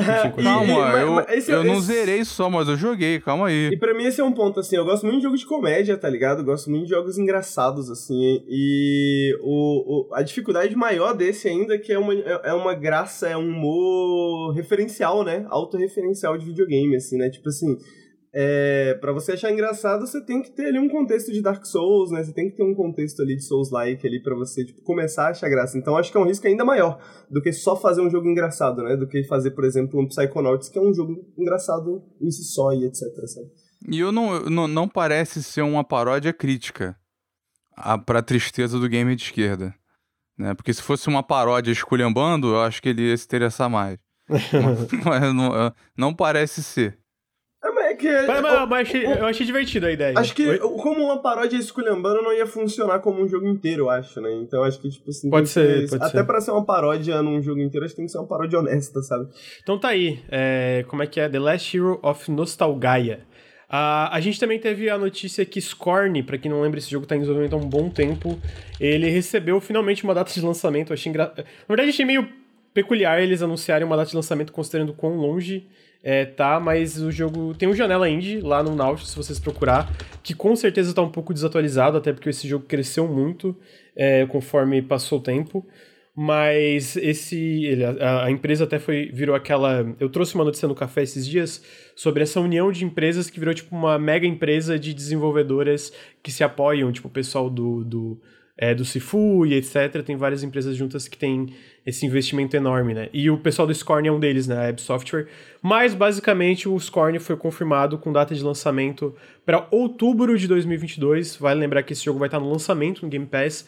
E ele parece muito interessante, de, de verdade. Ele, ele, ele, é muito inspirado no H.R. Geiger, é, na estética dele, né? E ele tem esse negócio em primeira pessoa, meio exploração, meio ação. Então eu tô bem curioso para ver a versão final se ele consegue é, cumprir esse potencial. Esteticamente, eu não consigo pensar em muitos jogos parecidos, então é, isso já chama bastante atenção. Outubro de 2022 aí. Caralho, mano. Você... Que... É, é muito foda, né? Tipo assim. O bagulho é meio Geiger. Aí tu vai ver, aí já tem, tipo, uma, umas estátuas meio grávidas, tudo parece um pouco um pênis, tá ligado? É super é, Mas o Geiger é isso, é, tudo, é tudo é fálico. É, é, exatamente. Mas eu, eu, eu sinto que seja até é quase sabe, a beat on the nose, assim, é um pouco. Uh, um pouco tipo assim, opa, Geiger, opa, a gente tá aqui. Ô, Henrique, mas ao mesmo tempo é interessante, porque eu sinto que é o único, tá ligado? Eles estão bem a beat on the nose, mas tipo. Porra, que vai nessa direção tão Geiger assim, eu não consigo é, pensar é, muito eu, jogo. Eu, eu, acho que é tipo assim, é o Geiger do Geiger, assim, parece. Mas eu, eu gosto, eu gosto, eu acho super interessante, mas eu acho que, tipo, acho que eles, eles, gostam, eles gostam bastante de Geiger, né? Tipo assim, é, isso fica bem claro. Uhum. Tô bem curioso. É... Lui, tem alguma coisa para comentar ou posso pro próximo? Não, eu tava rindo só do, do, do Henrique percebendo logo de cara o, o, os elementos fálicos e a porra toda. o negócio. É, é, Geiger é isso, né? Sim, é uhum. totalmente isso. Mas também é... é... uma linha, né, que se, se você erra na mão, fica parecendo uma homenagem tosca. Então, é, é, é, sim, mas ele não é, parecia. É a dificuldade de se é, fazer o gameplay do né? jogo... O gameplay do jogo parecia lento, mas parecia um pouco interessante. Eu tô curioso pra versão final, parece, como é que eles vão é, desenvolver isso tudo, né? E eu acho que tá da hora. Eu, é, essa que é a parada. Parece, parece. Pra mim parece uma mistura de Geiger com uma parada até mais metal, assim, sabe? Uma parada meio Doom, assim, sabe? Tipo, uma parada mais forçada, assim. Que é quase. Só que aí eu não sei. Porque pra mim fica meio. É, esse é o risco, né? De parecer um pouco um pastiche, assim, né? De tipo. Pô, a gente a, a, gente gosta de Geiger, mas a gente ficou ali meio na superfície ali. A gente talvez não consiga, tipo, ainda talvez pareça demais com Geiger. Esse é, esse é o risco, eu acho, né? Só que eu acho que talvez parece mais forçado ainda, parece mais besão ainda, assim, sabe? Agora eu não sei como é que eles vão tratar isso no jogo em si, né? Eu, eu, eu espero que seja. Na minha cabeça, tá me puxando isso, assim tá me puxando essa coisa bem bezona, bem mais forçadona, assim, que eu gosto. Eu particularmente gosto bastante. Só não sei se eles vai ter, se vai ter essa camada sarcástica em cima, sabe? Sim. Oh, pra ser justo, teve muito jogo que era descaradamente usando arte estilo Sid Mid, né? Falecido aí, descansa em paz, cara muito foda. Que era bem na cara também, né? E, e foi bem feito. Uhum. Vamos ver então, outubro de 2022 a gente vai descobrir se é bem feito ou não. Outra notícia que eu acho que passou batida agora nesse evento foi que Loot River, que inclusive tem uma demo no Steam, eu acho que ainda tá no Steam e no PC tá, e no tá Xbox no agora. Tá no Steam ainda? Tá. É, que é esse roguelike é meio que um combate um pouco Dark Souls, onde meio Tetris também, onde você controla blocos e vai indo por, por uns, umas, uns rios, né? Por isso que é Loot River. E aí ele foi confirmado por Xbox Game Pass no lançamento. Ele já tinha sido confirmado por Xbox, mas a, a, essa confirmação pro Game Pass só veio nesse evento. É, a demo é legal, ela tá jank, ela tá jank, ela tá desengonçada ainda, o que eu acho que faz sentido, porque o jogo tá para 2022 sem data, mas o conceito da parte do Tetris, de tu mexer essas plataformas, é absolutamente fantástico, a estética do jogo tá absolutamente fantástica, então tá aí, Loot River confirmado para Xbox Game Pass, mas um jogo muito interessante pro serviço, né? Luli, Henrique, o que, que você acha de Loot River? Cara, parece fantástico, tô muito parece, interessado. Né? Parece muito foda. Parece muito, muito uhum. Eu gostei Tem logo uma... de cara, assim, as animações, a ideia de ser mexendo né, os blocos do mapa e tal. Foi questão de segundos, né? Parece aquele jogo. Parece um pitch de jam, assim, sabe? Ah, fizeram, uhum. Parece que fizeram um, um, minuto disso aí e apresentaram e aí falaram, caralho, bora. Dá pra fazer o jogo inteiro, né? Dá pra uhum. fazer. E eu acho que vai dar certo. É, tô, tô, tô bem curioso pra Errei muito final. esse ano, mas. Né? todo mundo, todo é mundo foda, errou, todo mundo todo errou. Mundo errou. É, então, esse jogo, só relembrando, tá disponível uma demo no Xbox e no PC eu, eu, eu, recomendo testar. Inclusive de demos eu recomendo muito a demo do Nobody Saves the World, que é o novo jogo do pessoal do Guacamelee. Eu não. Eu, eu achei interessante por vídeos, mas, cara, a demo tá absolutamente fantástica, eu recomendo demais. O jogo tá confirmado para 2022, vai ter copy offline, copy online. Um jogo muito interessante, então fica uma recomendação aleatória. Nobody Saves the World. Deixa eu só entender, Oi? mano. É... A galera do Super Hot virou uma publisher? Esse Super Hot Eles têm. Então, eles têm. Não é bem uma publisher, é mais tipo um fundo de investimento. Hum. Tipo, eles não atuam tanto como tipo, a parte de marketing necessariamente, mas eles investem em alguns jogos e esse. Esse jogo especificamente foi um deles, Pode né? Por isso que é Super Hot Presents. O Knuckle Sandwich, que é meio Earthbound, Undertale, também é da Super Hot Presents. Tem uns outros jogos que também são é, dessa iniciativa. Inclusive, eu acho que outro jogo a gente vai ver agora. Parece que esse, é, hoje. esse Loot é da Eslováquia. Que, que curioso. curioso. Sim. Uhum.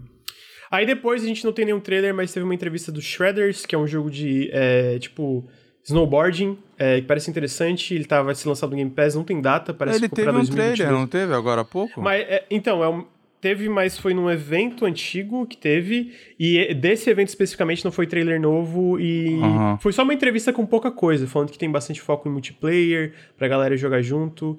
É, é louco, então... né? A, a gente parece que tá num, num revival, assim, do, dos anos 2000, né, mano? É, tipo. É. E vindo de, jogo de skate, de snowboard, é, bicicleta. Wipeout, jogo de snowboard, Bom. tá ligado? Tipo assim. Sem, bora. sem reclamação, Sem né? reclamação, bora. bora. Quero mais, cara. É, Estética tá, Dreamcast, de tudo. tá ligado? É, eu sinto que a gente tá num revival de Tony, tudo. É Tony Hawk, né? É verdade. O skate, o, remake, né? o, Inclusive, eu tô muito curioso pra ver aquele skate story da Devolver. Cara, que... eu te falo, eu, sinceramente, aquele da Ubisoft parece legal, o Riders Republic. É legal, o foda, joguei, né? É, é o preço. É divertido, ele parece é maneiro. Eu joguei, é bem bacana. Ele é tipo Forza Horizon de esportes radicais. É, é verdade, uma comparação. É um bom elogio. eu, eu joguei ele do lado de, de Forza Horizon, assim, eu saí do Forza Horizon, eu fui jogar ele um pouquinho assim, eu falei, mano, é muito parecido, é muito próximo, assim, essa experiência de mundo aberto, você pode fazer o que você quiser. Então, eu tô curioso pra esses Shredders também, mano, porque, admitidamente, velho, eu gosto desses, desses jogos, eu gosto pra caralho de jogos de snowboard, sinto falta, eu acho que esse não é igual tanto os do 64, assim, que você tinha aquelas Não é, não é né? SSX, essas coisas, não. É, não Você parece viu o trailer? tanto. Ele é mais Aham. relax. Ele- é, exatamente, ele parece mais É um relax. jogo Mas eu, podcastzinho eu, eu quero, no porque, Tipo assim, fundo. o Riders Republic ele é muito bacana, mas ele é bacana por causa da variedade. É bacana porque você tá de bike, aí você vai e pula de snowboard, aí você vai e pula de parapente e tal, tal, tal, e aí vai. É, eu queria também um jogo mais focado, assim, só na parte do snowboard, assim, mas, tipo, nas mecânicas, né, do snowboard, que eu acho que nem aquele outro lá da, da Ubisoft também é tanto, assim, né. Ele é mais focado no Uhum. mundo aberto dele, assim. Então, Esse Shredders, esse, esse Shredders, o meu problema com o primeiro trailer foi que ele parecia meio lento, mas esse que rolou em. No, no Xbox Showcase de junho, sabe, da E3, ele pareceu bem mais legal. Assim, vai estar no Game Pass, eu fico feliz porque vai ter multiplayer, vai estar no Game Pass, esse Shredders, né? Então a gente vai poder jogar junto pra testar em live, talvez. Mas esse tá pra 2022, acho que não tem data, eles adiaram. Inicialmente eles tinham planejado sair em dezembro, mas acabaram adiando, né? Tô, tô Ele tá bonito, tá bonito. Eu acho que ele tá bonitinho. É, tá bonito É. e tá, tá com uma. Tá com uma vibe legal, eu gostei. Ele é um. Igual eu tava falando, é um jogo. Se, der, se não der muito certo, é um jogo legal pra tu ouvir um podcast. Uhum, uhum. Então tá aí, Shredders, e aí o próximo anúncio desse evento da IGT Xbox, que eu acho que passou muito batido, mas eu pessoalmente achei uma notícia fantástica, é que o Ridge West, Ridge West, vamos lembrar o que que é o Ridge West. Ridge West é o jogo, um jogo novo publicado pela Devolver Digital, desenvolvido pela Wolf Eye Studios, que é, o, que é o novo estúdio do Rafael Colantônio. Rafael Colantônio fundou Arcane, um grande responsável por vários immersive sims, né, simuladores imersivos fantásticos, como Dishonored, Prey, etc. Ele foi diretor de Prey, que eu pessoalmente acho incrível. Então esse Ridge West é o novo jogo dele, ele é um simulador, simulador imersivo isométrico, que ele chama, é baseado num velho oeste fantástico, fantasioso, e foi confirmado que o jogo vai sair no lançamento dentro do Game Pass, em dia 11 de janeiro, é, foi confirmado nesse evento PC da... também, né? PC também, PC, e se console. bobear, é. É, vai sair no lançamento e eu achei uma notícia muito boa que não, não. Eu sinto que, cara, ninguém percebeu, ninguém pegou essa notícia. É porque, Porque foi logo depois da Game foi muito Awards, né? cheio, né? Muito cheio de coisa, a galera não viu. Aliás, a Arkane é um jogo, é um estúdio que tinha uma- umas diretivas interessantes, tu já viu? Uma das Não, regras não. deles era não, não façam escadas. Não tem escada. Tipo, não Ah, escada. causa- Não escada de, de- escada normal de tu subir andando. Escada tipo escotilha. sim, sabe? aham. Era proibido nos jogos dele, não tem. e aí no vídeo, o acho que é o próprio Rafael Colantoni vira pro, pro cara entrevistando e fala: Qual foi a última vez que você subiu uma escada assim? Né? Por que, que tem que ter uma Uhum. escada assim? E eles não faziam um jogo com escada assim, né? E, Entre e é dá, outras e, dá, coisas, e né? dá pra ver, né, cara? Quando você vai jogar. Você vai jogar um, um jogo tipo Prey, assim, vai dar pra ver que a galera tem uma preferência por outros modos de navegação.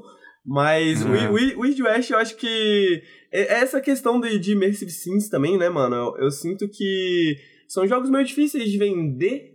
Porque, tipo, é difícil. A publicidade parece ser meio difícil, sacou? No sentido de que são jogos que eles brilham por causa dos sistemas, né? Tipo, eles brilham Sim. por causa dessa experimentação Da interatividade comum. né? Exatamente. Então, tipo, eu sinto que é esse jogo que alguém precisa, a- a- às vezes, vendo um trailer, tu, se você não tivesse a imaginação, se você não tivesse a literariedade com o gênero, você não consegue pegar, assim, por que que isso é interessante, sabe?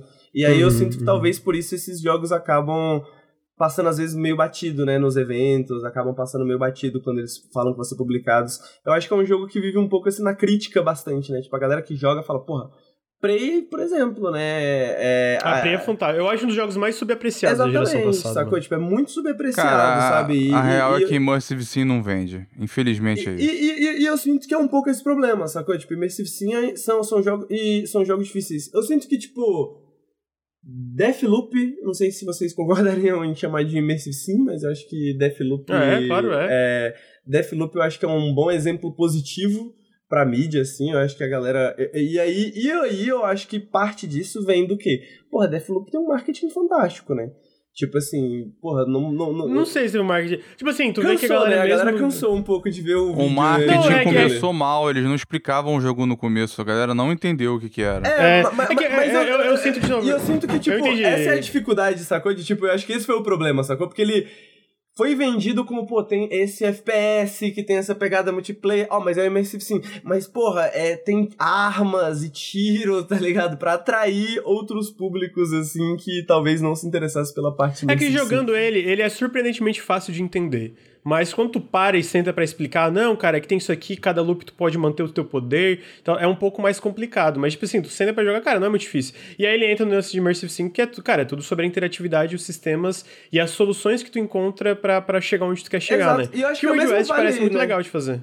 É, desculpa, Oi, desculpa, mas acho que o mesmo vale pra, tipo, tanto outros jogos Immersive Sims como o próprio Wild West, né? São jogos que são difíceis de explicar, né? É difícil explicar por que que Prey é bom, sacou? Tipo assim, porra, não, Prey é bom porque você pode navegar o cenário de várias maneiras diferentes, você pode escolher o que, que você vai fazer e tal, tal, tal. E aí no Wild West parece um pouco isso, né? Porra, você pode virar um lobisomem, você pode virar um fantasma, você tem mistérios pra investigar. Só que é difícil de explicar e falar, porra, é bom isso aqui, né? Por um vídeo, né? Através de um trailer, assim, né? Falar assim, porra, olha aqui por que, que você deve se interessar. Então tem muita coisa no trailer e eu tô muito curioso, mas eu acho que as pessoas vão demorar pra, pra chegar nesse jogo. Fico feliz que vai ser em janeiro também, acho que vai ter um ano inteiro pra galera jogar e conhecer Uhum. e chegar Ah, no... assim, ó, se tem alguém que. De verdade, se, tem alguém que sabe fazer marketing, é a Devolver. Eu acho que assim. Eles são melhores em fazer marketing pra jogos peculiares que muita AAA Sim. ou publisher. menor- Não é à toa, tu vê um Inscription, mano, tá lá com 35 mil análises no Steam. E o nome Devolver cara, vende, né? É, e o nome Devolver vende. E, tipo, eles sabem fazer trailers legais, eles sabem vender é, é, o peixe deles. Tipo, é que nem o Loop Hero. Cara, como é que a gente vende Loop Hero? Eles lançaram uma demo e falaram, cara, vai carregar o progresso pro jogo full. E isso a foi a melhor decisão. na demo, cara. A galera com Exatamente. 20 horas na demo, 10 horas na demo. Eu joguei a Exato. demo por 9 horas. Né? Tá então, ligado? tipo, é- eu sinto que eles sabem, então eu tenho. Eu acho que assim, é, obviamente o Ridge West não tem o escopo de um Prey da vida, isso eu acho que é até bom pra ele, né? É, mas eu acho que se tem um, uma publisher que vai saber vender isso também, é, seja botando na mão da galera de alguma forma. É a Devolver, tô bem curioso, eu acho que o jogo vai ser bem legal, mano. O Rafael Colantônio. Se tem uma coisa que eu aprendi da Arkane com o Deathloop, é, cara, eu não vou duvidar deles. Eu acho que eu vou nem de Redfall, que é Também o não. que eu tô mais cético, vai ser bom, vai ser tudo bom. Vai. Mas tu não É. duvidava do Deathloop. Tu desde o começo tu abraçou. Não, não, eu, eu- não, sim, eu sempre curti, mas é, o meu ponto é, não tem, não tem, os caras mandam bem, mano. O Redfall que eu tô cético vai ser bom também. Os caras mandam bem. Os caras são mandam bem. Eu, eu tô me esforçando pra, pra criar esperança com esse Redfall, mas cada coisa que sai. Vamos ver. Oh, e, e- Você tem vamos ver. razão, você tem razão em dizer que não dá pra duvidar. Mas. Mas eu entendo tá cético com o Redfall, porque ele, ele parece diferente do resto também, né? E, e- e eu vou citar só outra tendência rapidamente, mas acho que talvez seja só uma questão talvez da minha bolha. Mas, pô, um monte de jogo top-down, né? Um monte de jogo, um monte de jogo top-down saindo aí que, pô, eu gosto muito do- de jogos top-down por alguma razão. Assim, eu acho tão, tão legal ver esses jogos com esses sistemas complexos assim, top-down. Gosto de assistir, gosto de, É, de é, jogar. galera, é porque a galera encontrou. É uma parada que eu falava com o Granja, né? Tipo, como que os indies encontram. Porque quando você faz um jogo 3D, né, para ele ser bonito, né, ou você começa a fazer alta, hoje, né, alta fidelidade, que é o mais caro e, e- e inviável para um indie, você faz algo estilizado muito bonito. Então, conforme os indies vão encontrando formas de fazer um visual maneiro em 3D, co- distinto e interessante, eles vão surgindo com mais jogos 3D, né? A gente é, o boom indie foi por muitos anos é, 2D né, side-scroller, né? Então, ou um, um- um 3D assim, também simplificado, né? Baixa fidelidade e tal. Agora você tem vários jogos assim. Eu acho que eu adoro ver tipo, soluções tipo.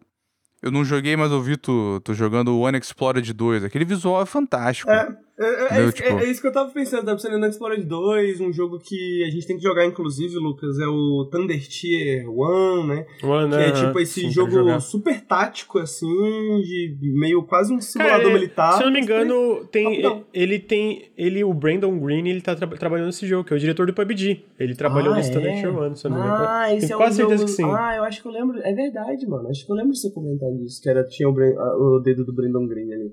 E, pô, é, e, e, é muito bom, e é tipo, é interessante ver o, o top-down funcionando, porque eu acho tão, porra, é tão visível, assim, né? ainda mais num jogo desses como o, o Wild West, que é de experimentação, é tão legal você ver o cara, porra, o cara fazendo algo à distância e o bagulho explodindo lá do outro lado, assim, sabe? Tipo, nesse top-down, assim. É, é uma estética que eu gosto bastante. Eu também, e o World West tem um estilo visual muito da hora também. Enfim, tá aí, o World West no Game Pass, é, dentro do Game Pass no lançamento, sai dia 11 de janeiro, tanto no Xbox como no PC. Nossa, Ele também vai tá sair pra perto. PlayStation, vai lembrar. Tá, tá bem perto, amigo. Uh, o próximo anúncio que eles mostraram que também sai no Game Pass é, o, é, a série Frog Detective. Basicamente é uma coletânea dos três capítulos de Frog Detective, que, é de, que foi chamado de The Entire Mystery, e ele foi confirmado pro, no lançamento dentro do Game Pass também, né? Então são esse jogo onde tu controla um, um sapo, que é um detetive, e, Delicinha, e ele é bem. Delicinha. É. Esses três jogos devem dar umas três horas. é, isso, meio curtinhos. É bem, é bem curtinho ah, é? os Frog ah, Então é bem relax. Então é bem relax, é bem gostosinho. Joguem, joguem. É bem, é bem charmosinho. Então também confirmado no Game Pass. A gente não tem uma data exata de quando sai. Uh, mas é, tá aí, vai confirmar com o Game Pass. Inclusive, esse aí também é do Super Hot Presents, o, o, o Henrique. Ah, que legal. Do ah, que maneiro. É. Então, Frog Detective aí, The Entire Mystery no Game Pass. O próximo jogo que eles confirmaram pro Game Pass foi o Edge of Eternity, que o Lur citou mais cedo, na hora que a gente tava falando sobre JRPG, que ele vai sair para consoles no dia 10 de fevereiro e já vai sair é, dentro do Game Pass, né? Uh, eu, assim, sinceramente, esse jogo pra mim não parece muito interessante, não parece tão bom, mas para quem curte o estilo, talvez tenha interesse Parece bem feito, só, ah. sei lá, não, não clicou ele, comigo. Ele, tá melhorou um pouco em questão de valor de produção, né? Com, com o Early Access, com esse apoio e tal. O meu interesse no jogo mesmo, pelo, assim, por esse trailer e outras coisas, não, não parece muito, mas ele. Um dos principais escritores, é, eles contrataram um cara que fez um mod de Fallout New Vegas que é muito bom. Um, inclusive, que a, que a Bethesda plagiou o mod, né? E... Cara, Bethesda é eterno. Então, então o cara. O cara é bom né? Já, já falei com ele e tal. Foi legal, eu gosto ver essa galera manja. cara manja bem. Eu, eu assim. Pois é, tem, tem muito. Infelizmente, né, por hoje você ter essas engines que são muito. e jogos sem ferramenta de mod, ou pouco modificável, né, para poder para poder vender DLC ou para evitar outras coisas e tal. Antigamente era uma grande ferramenta de recrutamento, né? A BioWare foi feita à base, né, fora ali o começo, né? Ela só cresceu com porque a galera fazia mod. Eles contratavam os caras que faziam mod de Neverwinter Nights, né? Então, de Baldur's Gate e tudo. Então, é legal ver mais estúdios contratando mods assim. O, muito modder de Elder Scrolls e Fallout também já foi contratado. Um, inclusive, que era muito bom, que fez um, um mod muito bom da, do Oblivion, né, até onde dá para ser bom, né, o mod de Oblivion. Ele fez um overhaul do gameplay. O Jorge Salgado, ele tava no Obsidian, saiu, infelizmente. Não sei pra onde foi. Mas tá aí, a gente não sabia que tinha esse mod, achei interessante do lance do New Vegas. É... O bom do Game Pass é isso, né? Dá pra gente testar, dar uma olhadinha e tal. É... Não, não, não é que parece ruim, eu só não, não. Pra mim não clicou. É, mas sai dia parece 10 de fevereiro ruim, vai ter Game Pass. Mas pode ser bom. Parece? parece, parece ruim, parece mas ruim. pode ser bom. É tipo assim. É, ok, justo. É, eu acho que se você for jogar pelo trailer, porra, sabe? Mas eu acho que. Meio estranho, né? Meio estranho. exato. E aí foi isso que eu pensei. Parece esquisito, né? Parece esquisito. E por isso pode ser bom, porque às vezes pode ser uma coisa inesperada, né? Pode ser uma parada. Mas pelo trailer, assim, cara, parece ruim. Mas parece, é, que, parece que é, é um, interessante. É aquele ter, né? Como é que você né, pega uns europeus, bora fazer um JRPG, e aí, sei lá, né? É, o combate é, meio Hero, não sei, né, mas tem esses hexágonos oh, mas tem, meio tem uns dois esse aí, mano, tem um aí que é o Sacrifier, que parece fantástico, tem um outro jogo que é tipo meio que, é o Chained Echoes, que também é tipo na vibe de JRPG não feito por japoneses, também parece fantástico, tem, às vezes acerta, ah, às vezes não. Não, dá, dá pra acertar, é tudo. É, dá pra acertar sim.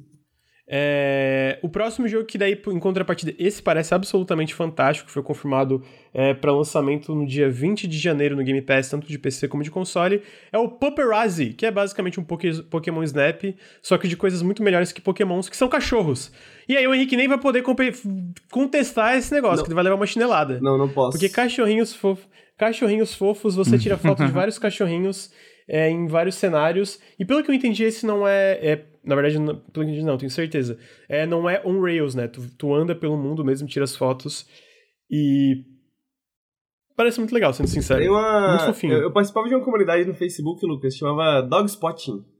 Era uma comunidade de você, tipo, tava andando na rua assim, você achava um cachorro bonitinho, aí você tirava foto do cachorro e você postava lá na comunidade. Aí todo dia tinha várias fotos de cachorros aleatórios, assim, os cachorros na jaula.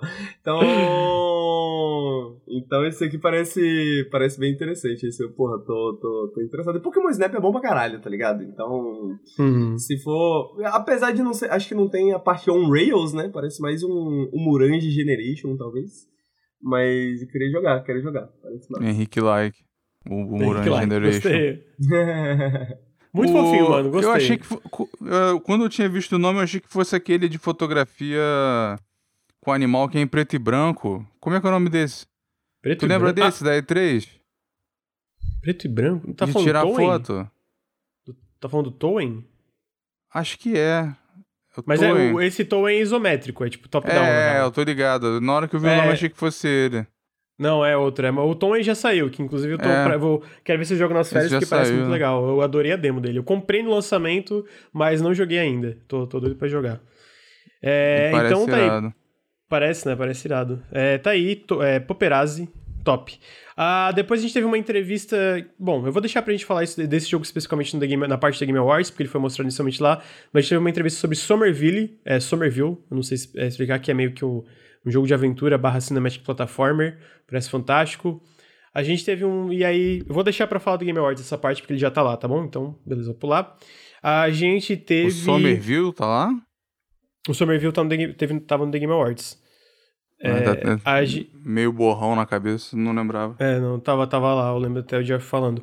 A gente teve um trailer novo de Hello Neighbor 2, eu não entendo porque que esse jogo é tão popular, mas tá aí. é, vai ser um mundo Fica a aberto. pergunta, qual que é desse jogo? Eu não sei. Hum, nem eu. Tipo, qual que é o Ah. apelo, mas... Cara, A gente chegou a mais... fazer um café que a gente comentou, tipo, vendeu livro pra caralho, a- é uma, a franquia vale mó grana, não sei, não entendo. Não entendo também. Mas isso aí, isso aí vai. Parece que em abril. Tu, é, sai em abril. Ou pré-order abre em abril. Alguma coisa assim. Ah, depois teve uma entrevista sobre o DLC de Cuphead, no qual o cara, o diretor, fala. A gente meio que anunciou o jogo, sendo que a gente nem tinha começado a produção do DLC ainda, então fica aí o aprendizado da gente não anunciar as coisas enquanto não entrou em produção ainda, porque aí demora muito e aí, né, a gente cria expectativas enormes pra parada. Mas isso aí, a gente também teve... Já também a gente começou fala- e demora pra caralho e é frustrante mesmo assim, tipo Six Song. Tipo Six Song, é. Porque o, a gente teve a data de lançamento, a gente vai falar mais no The Game Awards também, que o jogo, esse DLC, a data de lançamento foi anunciado no The Game Awards pra junho, a gente foca um trailer lá. Aí a gente teve uma, um trailer com data de lançamento que eu sinto que passou batido, que é o jogo A Memoir Blue, que parece bem bonitinho, é publicado pela Annapurna Interactive, é, pra f- 10 de fevereiro, e vai estar no Game Pass, inclusive. É, então... É sobre uma, a história de uma mãe e uma filha, e é aparentemente essa relação das duas, em que a, a filha, se não me engano, é uma dançarina é, meio que famosa dentro do contexto do mundo do jogo. E tá muito bonito o jogo, muito bonitinho, mas eu sinto que é mais aquela ideia de ser mais uma experiência versus um jogo com muitas mecânicas de gameplay, né? É, Então, ele é um pouco mais e found, né? Isso, mais na vibe de Found, talvez. Pô, assim, teve é um, teve um café que a gente falou dele, né? Ele foi apresentado o quê? Na E3? Eu lembro de você É, destacar foi- ele. Ele foi apresentado na showcase da Annapurna. Ah, é. Aí, eu tenho quase certeza que foi a showcase da Purna. E aí agora recebeu a data de lançamento nesse evento. Passou meio batido, porque esse evento passou um pouco batido, mas eu achei legal. Tô, tô curioso. Vai ser no Game Pass também. Esse é Memoir Blue, né? Então, é mais acessível. Ah, e por último, eu acho que a gente tá na última parte. A gente teve Cities Skyline, que apareceu uma nova expansão, vai sair para Xbox no dia 25 de janeiro, que é uma expansão de aeroportos, e uma entrevista sobre Thirsty Suitors, que é do pessoal da Outer Loop Games. Pô, esse jogo parece incrível. É, ele também é publicado pela Annapurna, mas é do pessoal da é, desse estúdio. Cara, o diretor eu acompanho ele no Twitter, ele é muito foda. Eu, eu gosto de acompanhar ele no Twitter, na real, que ele, ele tem uns, uns takes muito legais. E eu, eu sinto que é tem umas coisas bem diferenciadas nesse jogo, que é tipo, tu é uma, uma, uma moça que batalha com. Tem, é, tipo, o lema do jogo é batalhe com seus ex, desaponte, é, é, é, desaponte seus, seus pais, sua família, e se encontre a si mesmo. tipo, eu gostei da, da, das taglines do jogo, sabe? Ele é bem estiloso. Mas a gente vai falar mais também na parte do Game Awards que ele foi mostrando no Game Awards. E com isso, a gente encerra a parte do ID at Xbox, que eu acho que tiveram coisas legais, mas muitas delas passaram batidas. Agora a gente toma no cu, porque a gente, agora que a gente tá entrando no Game Awards, tem coisa pra caralho, então, né? É, vamos lá. The Game Awards começou com um discurso, a gente vai falar disso depois, um discurso do Jeff Keighley falando: assédio é ruim, não façam assédio. Não, é pra, não, não é pra comentar agora? É que daí a gente pode comentar na parte da Quantic Dream, né? Que ele fala é, isso, mas aí mostra a Quantic Dream. Mas aí já fica aí o foreshadow. foreshadow, é. o narrador. Era tudo mentira. é, então, a, mas a, o, o, o, o evento começou com um trailer de Tunic, é, com a data de lançamento do jogo. Finalmente ele tá para sair em março agora. É, e esse jogo, eu joguei a demo, ele é muito legal, muito carismático, tu controla essa raposinha. A data de lançamento, deixa eu só olhar aqui, é dia 16 de março. É, vai sair para PC, Xbox Series S, Xbox Series X e Xbox One. E eu tô muito curioso para jogar, mano. Eu, eu recomendo ter uma demo que tá disponível agora, inclusive para Xbox no Steam, ela voltou, né, a, a ficar pública lá por causa desse evento do Xbox relacionado ao The Game Awards.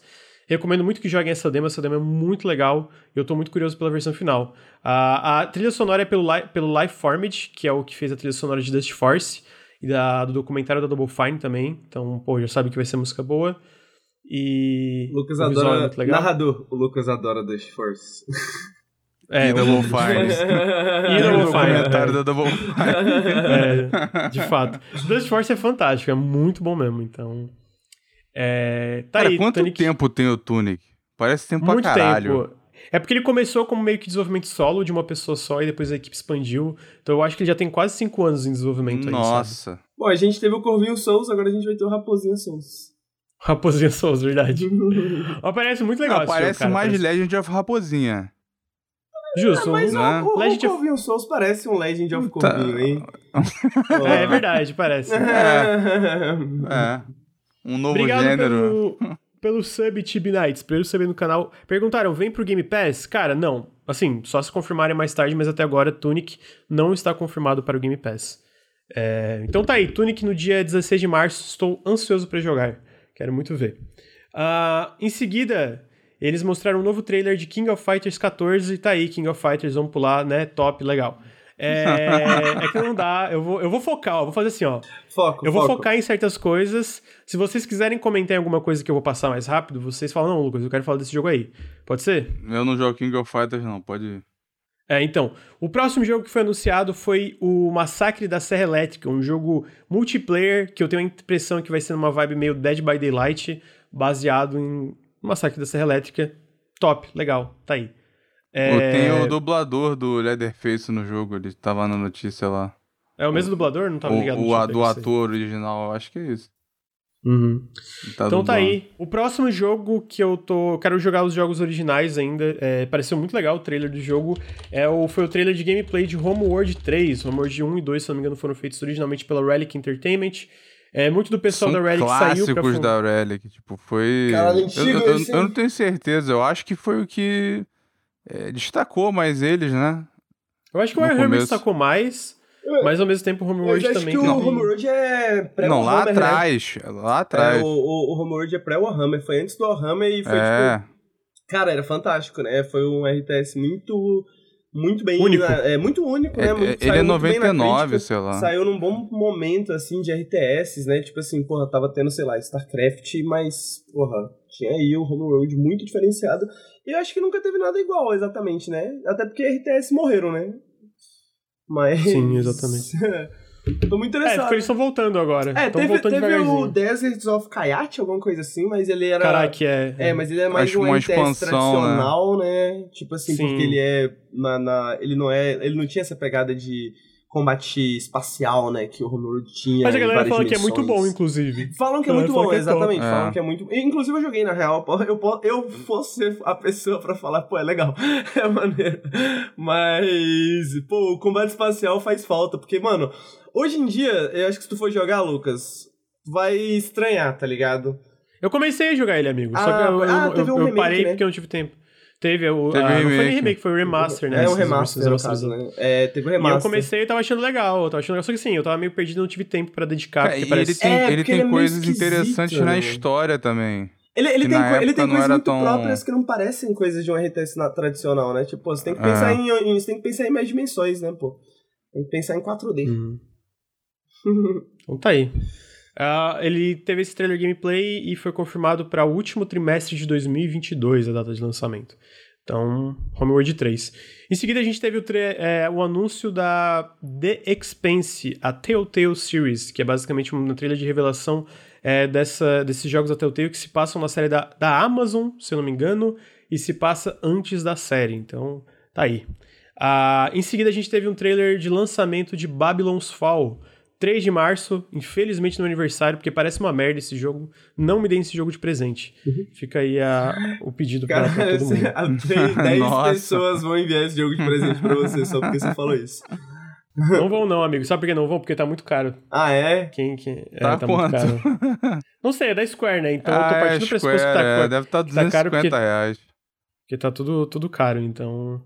Assim, de fato, esse jogo parece bem, bem zoado. É, tem até uma, alguma- algumas paradas internas. Eu acho que foi o Imran Khan que falou que um pouco desse jogo é porque a Square viu Monster Hunter e ficou, caralho, mano, como é que esse jogo tá vendendo tanto? A gente quer algo parecido. Aí, tipo, Babylon's Falls, né? Porra, tudo a, ver- tudo a ver, né? Pera, pera. É tipo... Você disse Monster Hunter. É, tipo, é nessa Monster energia, Não basicamente, era sabe? Devil May, não foi Devil May Cry, não? Não se perdeu no meio do caminho ah, os caras? Eu não sei, eu, eu li o Imran Khan falando que um pouco desse jogo vem da, da grande interrogação da Square de, cara, como é que um jogo como Monster Hunter fez tanto sucesso no ocidente e como a gente pode replicar, Replicar. isso? E aí tem, e aí tem a parte de luta, tem a parte de combate, Cara, tem a parte de é- co-op, mas só falta a parte ser bom, né? Essa parte É, faltou é uma, é uma interrogação mesmo? Falaram Tipo, aqui no chat tão- que é o Monster Hunter que tem em casa.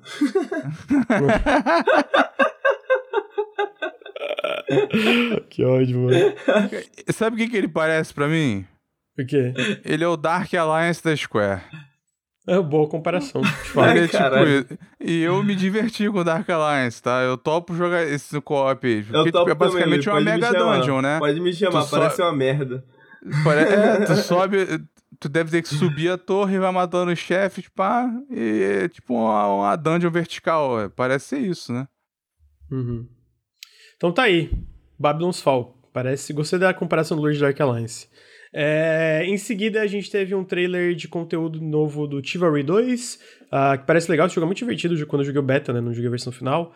A gente também teve um trailer novo de Monster Hunter Rise Sunbreak, a expansão do Monster Hunter Rise, que vai sair no verão americano de 2022, que eu nunca lembro quando que é aqui, qual que é a parte que, que vale aqui. O que, o que, verão. que é? O verão de O, onde? vere- o verão estadunidense aqui no Brasil. Eu É o nosso sei- inverno. Nosso inverno, então sai no Vai inverno aqui no Brasil. Fevereiro? Eu não, eu também não sou bom com estação, não. É, não. É, Não, perdão, mais. perdão, perdão. Fevereiro perdão. é o, é o inverno deles, É, não, né? é o inverno deles. Vai até agosto o, o, o verão deles. Entendi, entendi. Então tá aí, até agosto. Que é eu maio, não, agosto, alguma não coisa lembro, assim. não, não lembro, sempre me perco nessas coisas de estação. não- ah, o nosso inverno é. Eu não tenho de cabeça agora. eu me perco. Qual o mês do inverno? Eu travo? Eu travo, confesso que eu travo. É, não, É. agora- mesmo eu troquei. Tipo, não, é- eu acho que é isso. É, é junho, julho, agosto. Ou maio, junho, É. julho. Alguma coisa é muito assim. mais fácil botar. Eu, eu sinto que é muito mais fácil botar trimestre. porque, assim, Ah, eu moro- Sai no eu- terceiro trimestre. Porra, vai tomar É. no cu, bota trimestre, mano. Pois é, eu Caralho. moro numa cidade que não tem estação.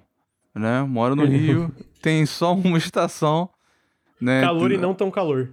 Pois é, tem umas três semaninhas de não tão calor e é isso. Essa é a estação que tem diferente. Então, eu tenho minha desculpa. É, em seguida, a gente teve. Aí esse jogo é legal, que é o Thirsty Suitors, que é esse que eu tava falando que é da Outer Loop Games. É. Que. Esse jogo. Cara, eu não sei nem explicar esse jogo direito, vou botar o trailer. Mas esse jogo da. que. Onde você batalha seus ex e é, o. Cara, eu não sei qual a, a nacionalidade do desenvolvedor, mas os personagens representados não são comumente representados em videogames também. Eu achei legal. E tem uma mistura muito doida de. desse negócio das batalhas, e aí tem uma parte que tu anda de skate num mundo meio. Parada meio Jet tipo, no Set Radio, World. né? É, uma vibe meio Jet Set Radio, verdade. Eu acho que foi uma, uma, uma, uma- um bom paralelo. Então eu achei muito interessante. É esquisito Mas ao mesmo tempo, pra tipo, caralho, né, é, mano? Mas é um pra esquisito caralho. no bom sentido, na É, minha opinião, tá? Tipo, é... Apesar de que, mano, vou, vou falar assim, eu, pode ser só um preconceito, mas esse estilo de arte me desagrada um pouco, assim, eu não sei, tipo, meu corpo tá tipo, caralho, mano, essas cores, esse contraste, não sei, tem alguma coisa na, na arte, assim, que, Que não, não, não que clicou não contigo? clicou comigo, assim, é. O que Uhum. clica com o Henrique é visual Tarkovsky. Eu tô... Não, é, é tipo, eu gosto de jogo Tô estilizado zoando, tô 3D, tá ligado? Mas é só que, tipo, não sei, tem alguma coisa na sombra, tem alguma coisa, sabe? Tipo, tem alguma coisa assim. Verdade, que- lembra Paradise Killer. Paradise Killer é lindo. Eu não sei se é para dar esquila, não, mano.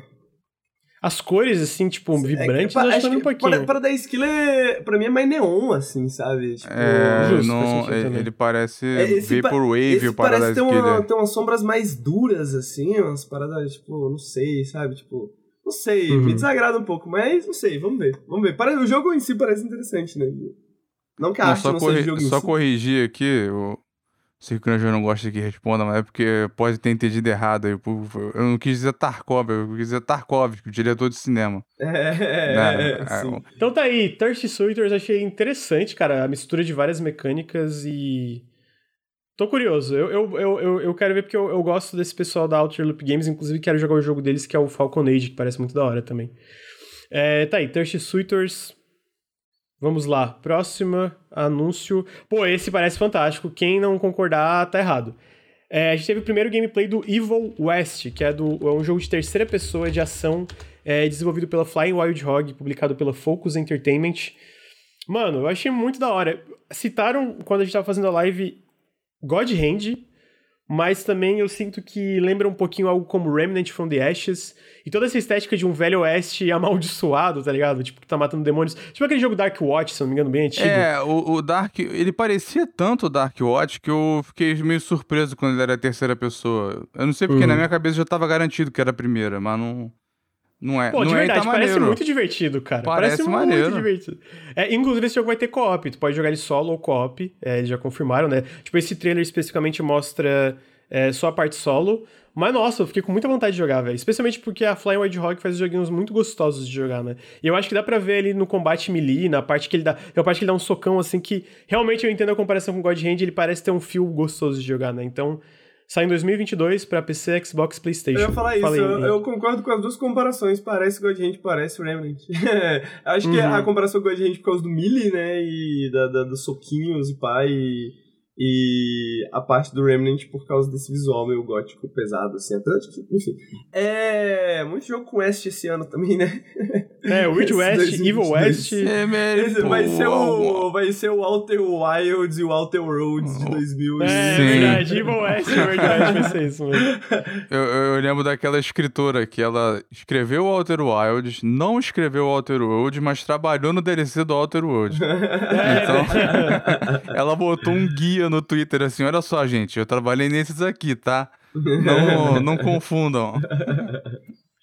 Então tá aí, Evil West pra 2022. Cara, eu, eu, eu me animei bastante. E, pra quem não sabe quem é Flying Wild Hog, eles são responsáveis pela série Shadow Warrior, né?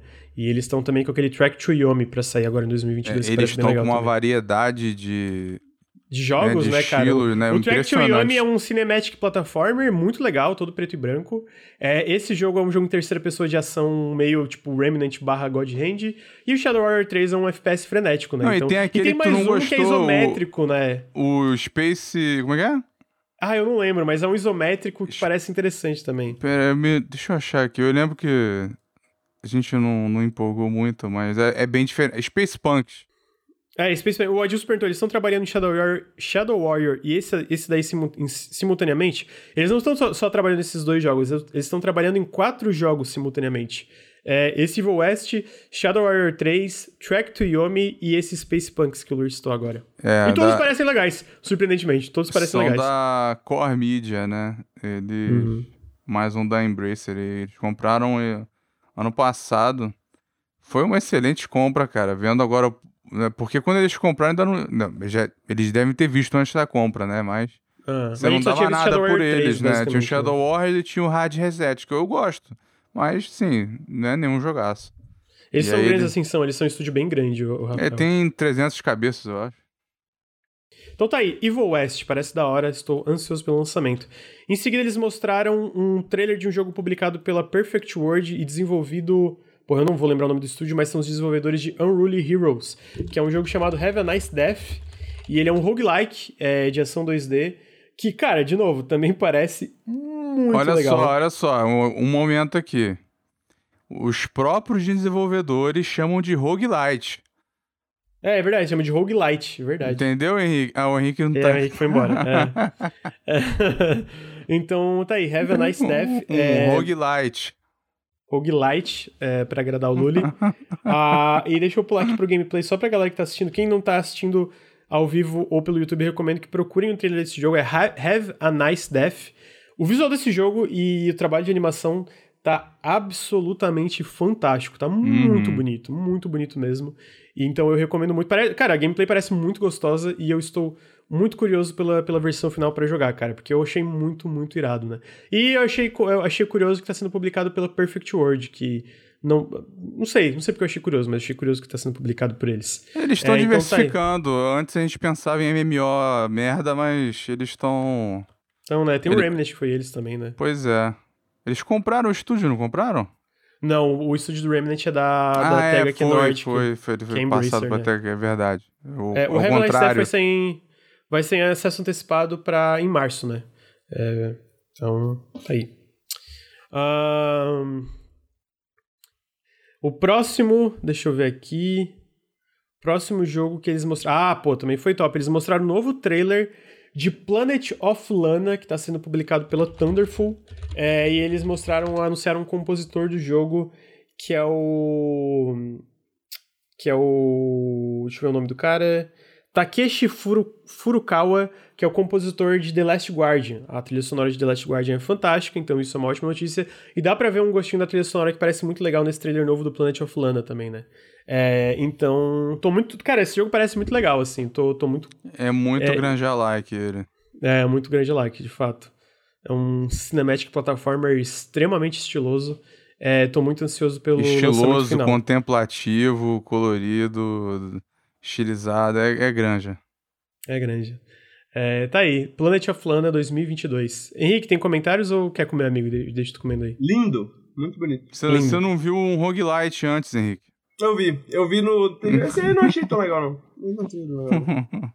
É porque, é porque o, o, o Luli tá falando que os desenvolvedores chamam de roguelite mesmo. Ah, é, é eu, vi, eu vi isso é. também. Eu vi isso também. Aí já afastou é... Mas eu, eu zerei Outer Wilds ontem, eu tô pra paz hoje. Tá, pra tá, tá na paz. Justo. É, o próximo jogo e último jogo que eles anunciaram do pré-show foi Persona 4 Arena Ultimax, que é aquele jogo de luta do Persona desenvolvido pela Arc System Works para PC, Switch e PlayStation 4, dia 17 de março de 2022. Então tá aí, esse jogo vai sair em todas essas plataformas. Jogo de lutinha do Persona. Em seguida. É, é um eu gostei que... que entrou no banco de dados, né, do Steam, um novo jogo da Atlus Aí todo mundo, então caralho, foi... lá é... vem. Aí é o jogo de luta. É o jogo de luta. Nada contra quem jogo... gosta, mas. É, eu também não. E aí o próximo jogo que aí começou o show principal. E o show principal, o primeiro trailer que eles mostraram foi o primeiro trailer de gameplay do Hellblade 2. É, eu confesso que eu não gostei tanto desse trailer. O Ricardo eu vi que ele gostou bastante. Eu achei um pouco chato, assim. Eu vi tu não gostar na live, porque, mas tu não. O que que foi? Assim, eu não gosto do primeiro Hellblade, então eu já fico naturalmente é, cético com o segundo. Mas eu achei muito. Eu entendo, assim, eu, o jogo só. É, internamente, a, a, esse jogo tá mirando 2023, né? Então eu sinto que ainda tem muita coisa a ser feita e tal. Até a minha esperança, por exemplo, é que o combate seja muito melhor, porque a. Ronnie Tucker tá dirigindo a parte do combate, um monte, monte de parte de design do jogo. A Ronnie Tucker, quem não conhece, ela dirigiu. Ela cuidou da parte do combate do Devil May Cry, da Ninja Theory, e o combate do Devil May Cry da Ninja Theory é bom. E ela também dirigiu é, Bleeding Edge, que eu gosto. Me, me critiquem quem quiser, eu gosto de Bleeding Edge. Então, é, eu acho que ela manda muito bem, então eu tô esperançoso que toda a parte do combate vai ser muito mais interessante no Hellblade 2, né? É, mas eu sinto que isso aí é muito mais, tipo, é um vertical slice muito mais na vibe de pegar o mood do jogo, sabe? Tipo, o clima do jogo. E eu acho que isso tá legal. Eu, eu acho que o clima do jogo tá bem legal. Eu acho que, cara, visualmente tá muito bonito, tá muito impressionante. Tipo assim, é de fato uma parada bem next gen para mim. É na Real Engine 5, inclusive, vale lembrar. Então eu acho que visualmente tá espetacular. Mas a parte do jogo em si eu achei bem chato, tá ligado? E dá pra ver que é uma parada muito scriptada, né? Tipo, tu anda reto, joga umas lanças, foge. Então por isso que eu sinto que é muito para pegar o mood do jogo, né? E como um, um, um, set piece de mood, eu acho que é legal. E como tá rodando em tempo real em gameplay no Series X, é extremamente impressionante. Mas eu achei chato, assim. Eu achei uma coisa bem chata, sabe? É, a galera ficou um é... pouco na dúvida na hora que abriu esse trailer, né? Se tinha CG, se era tempo real, se era Não, é gameplay e tal. Mesmo. Mas é, ele é, é, mesmo, né? Eu acho que é, é porque essa fotogrametria que tem, principalmente, né? Eu acho que isso impressiona de uma forma que às vezes faz a gente duvidar. Uhum. E é, a imagem eu, tava muito lisinha, né? Sem. Não, assim, visualmente tá um espetáculo, sim. Tem gente que fala, ah, achei fraco. Não, assim, eu, eu, se tu vem em 4K aí, especialmente eu venho em 1450. Tipo, não vê na qualidade que tava no The Game Awards. Pois é, teve cara, muito trailer eu... que você vê depois que é muito melhor. O outro que eu é recomendo, é vem em 4K, é o. Tudo bem que foi o do Horizon em 4K que é, tá no outro, YouTube. Outro. Meu Deus, muito não, tá melhor tá do que na live. Sim, sim. Uhum. bizarra a diferença. Sim. Não, então, é, a, a, a, eu sinto que a diferença no YouTube em qualidade melhor é tipo isso. O eu do Babylon's Fall, 2... não. Quê? O do Babylon's Fall, não. Eu vi ele depois. É, o Babylon's Fall não tem salvação. Pode em 8K que vai ser feio. É... Esse jogo, para mim, tá next gen, visualmente, sabe? Tipo, a parte gráfica, assim, a parte... O que a gente vê com a Unreal Engine 5. Eu acho que tá muito bonito. Agora, a parte do jogo em si eu achei bem chato como uma, um, um set piece para mostrar o, o, o, clima do jogo, achei interessante, mas não achei a melhor forma de mostrar o jogo. Achei tudo meio meio chato e eu, eu não gosto tanto da narrativa do primeiro Hellblade também, né? Então tem isso. Eu acho que a parte do design de som do primeiro Hellblade é fantástica, mas a narrativa eu, eu, eu zerei não acho tão, tão bom como a galera curte. Dito isso, eu tenho esperanças do 2 ser melhor porque tem um pessoal envolvido que eu acho que é bem bem competente no que faz, né? Mas tá aí, o jogo vai sair só em 2023 ainda, então é, tem bastante tempo O estúdio sofreu demais, né, com o Covid, porque ele, ele, ele dependia muito de captura de movimento de pessoas, né? Pra gravar. E aí, né, com o Covid. Porque eu, eu acho que originalmente ele não era pra 2023, não, internamente, né? Talvez fosse, né? Porque é, vê que é, eu acho que eu vi também nesse trailer que é um jogo com orçamento muito maior que o primeiro, né? Tipo, uhum. em questão de, de, de set piece, de tipo. Dá pra ver pelos valores de produção, basicamente, né? Que é um jogo que tem uma ambição muito maior que o primeiro. Então, tá aí, Hellblade 2. É acho que, pô, é legal ver a Ninja Theory com essa, esse nível de investimento, né? E até a liberdade para tomar tanto tempo com esse projeto. Mas confesso que esse vídeo especificamente não me impressionou tanto fora os visuais. Henrique, eu sei que tu não curte muito Hellblade, acho que tá comigo. Eu tô contigo se totalmente, 100%. é. Mas, mas assim, é bonito, de fato. Porra, é eu, é eu também, eu achei ele lindo, eu, eu achei interessante a vibe, eu fiquei com... Eu acho que era a intenção, tipo, você meio que levantar questões e ficar com um pouco de pena do, do bicho lá gigante. E... Mas ao mesmo tempo, assim, eu, não, eu acho que esse demo não fez muita coisa por ninguém e, eu, e para mim tá explicado por que, que ele não foi mostrado na E3. Né? Sim, faz sentido, né? É, eu, eu acho que, é isso. Ele, acho que aquele... Eles ruíram a corda, eu acho. Ele tinha tudo para ser mostrado e não. Eu acho que foi por isso. É, eu acho que é aquele lance de ser um vertical slice, sabe? Que eles constroem uhum. é, é, para vários propósitos internamente. Eu sinto que isso é muito mood piece, né? Que eles chamam. É, e eu acho que é isso. Foi meio. Sei lá, não, não curti muito. Mas tá aí, eu, eu, ainda tenho esperanças na versão final, até porque eu gosto muito da Ronnie Tucker, né? Então eu acho que vai ter coisas muito interessantes, talvez, no combate aí. Eu quero é... ver um desse do Everwild, porra. É, eu também. Mas vai demorar, né, amigo? Isso aí tem vai demorar. Eu, eu acho que ele não é. Eu acho que ele é 23, não. Acho que ele é 24. Então, tá internamente pra estar 24, pelo é, que falou, né? Foi, é. foi empurrado. É, em seguida, a gente. Mas foi, foi o Jeff comentou. Grubb, né? Ou foram eles? Foi o Jeff Grubb que comentou. É. É, em seguida, a gente teve.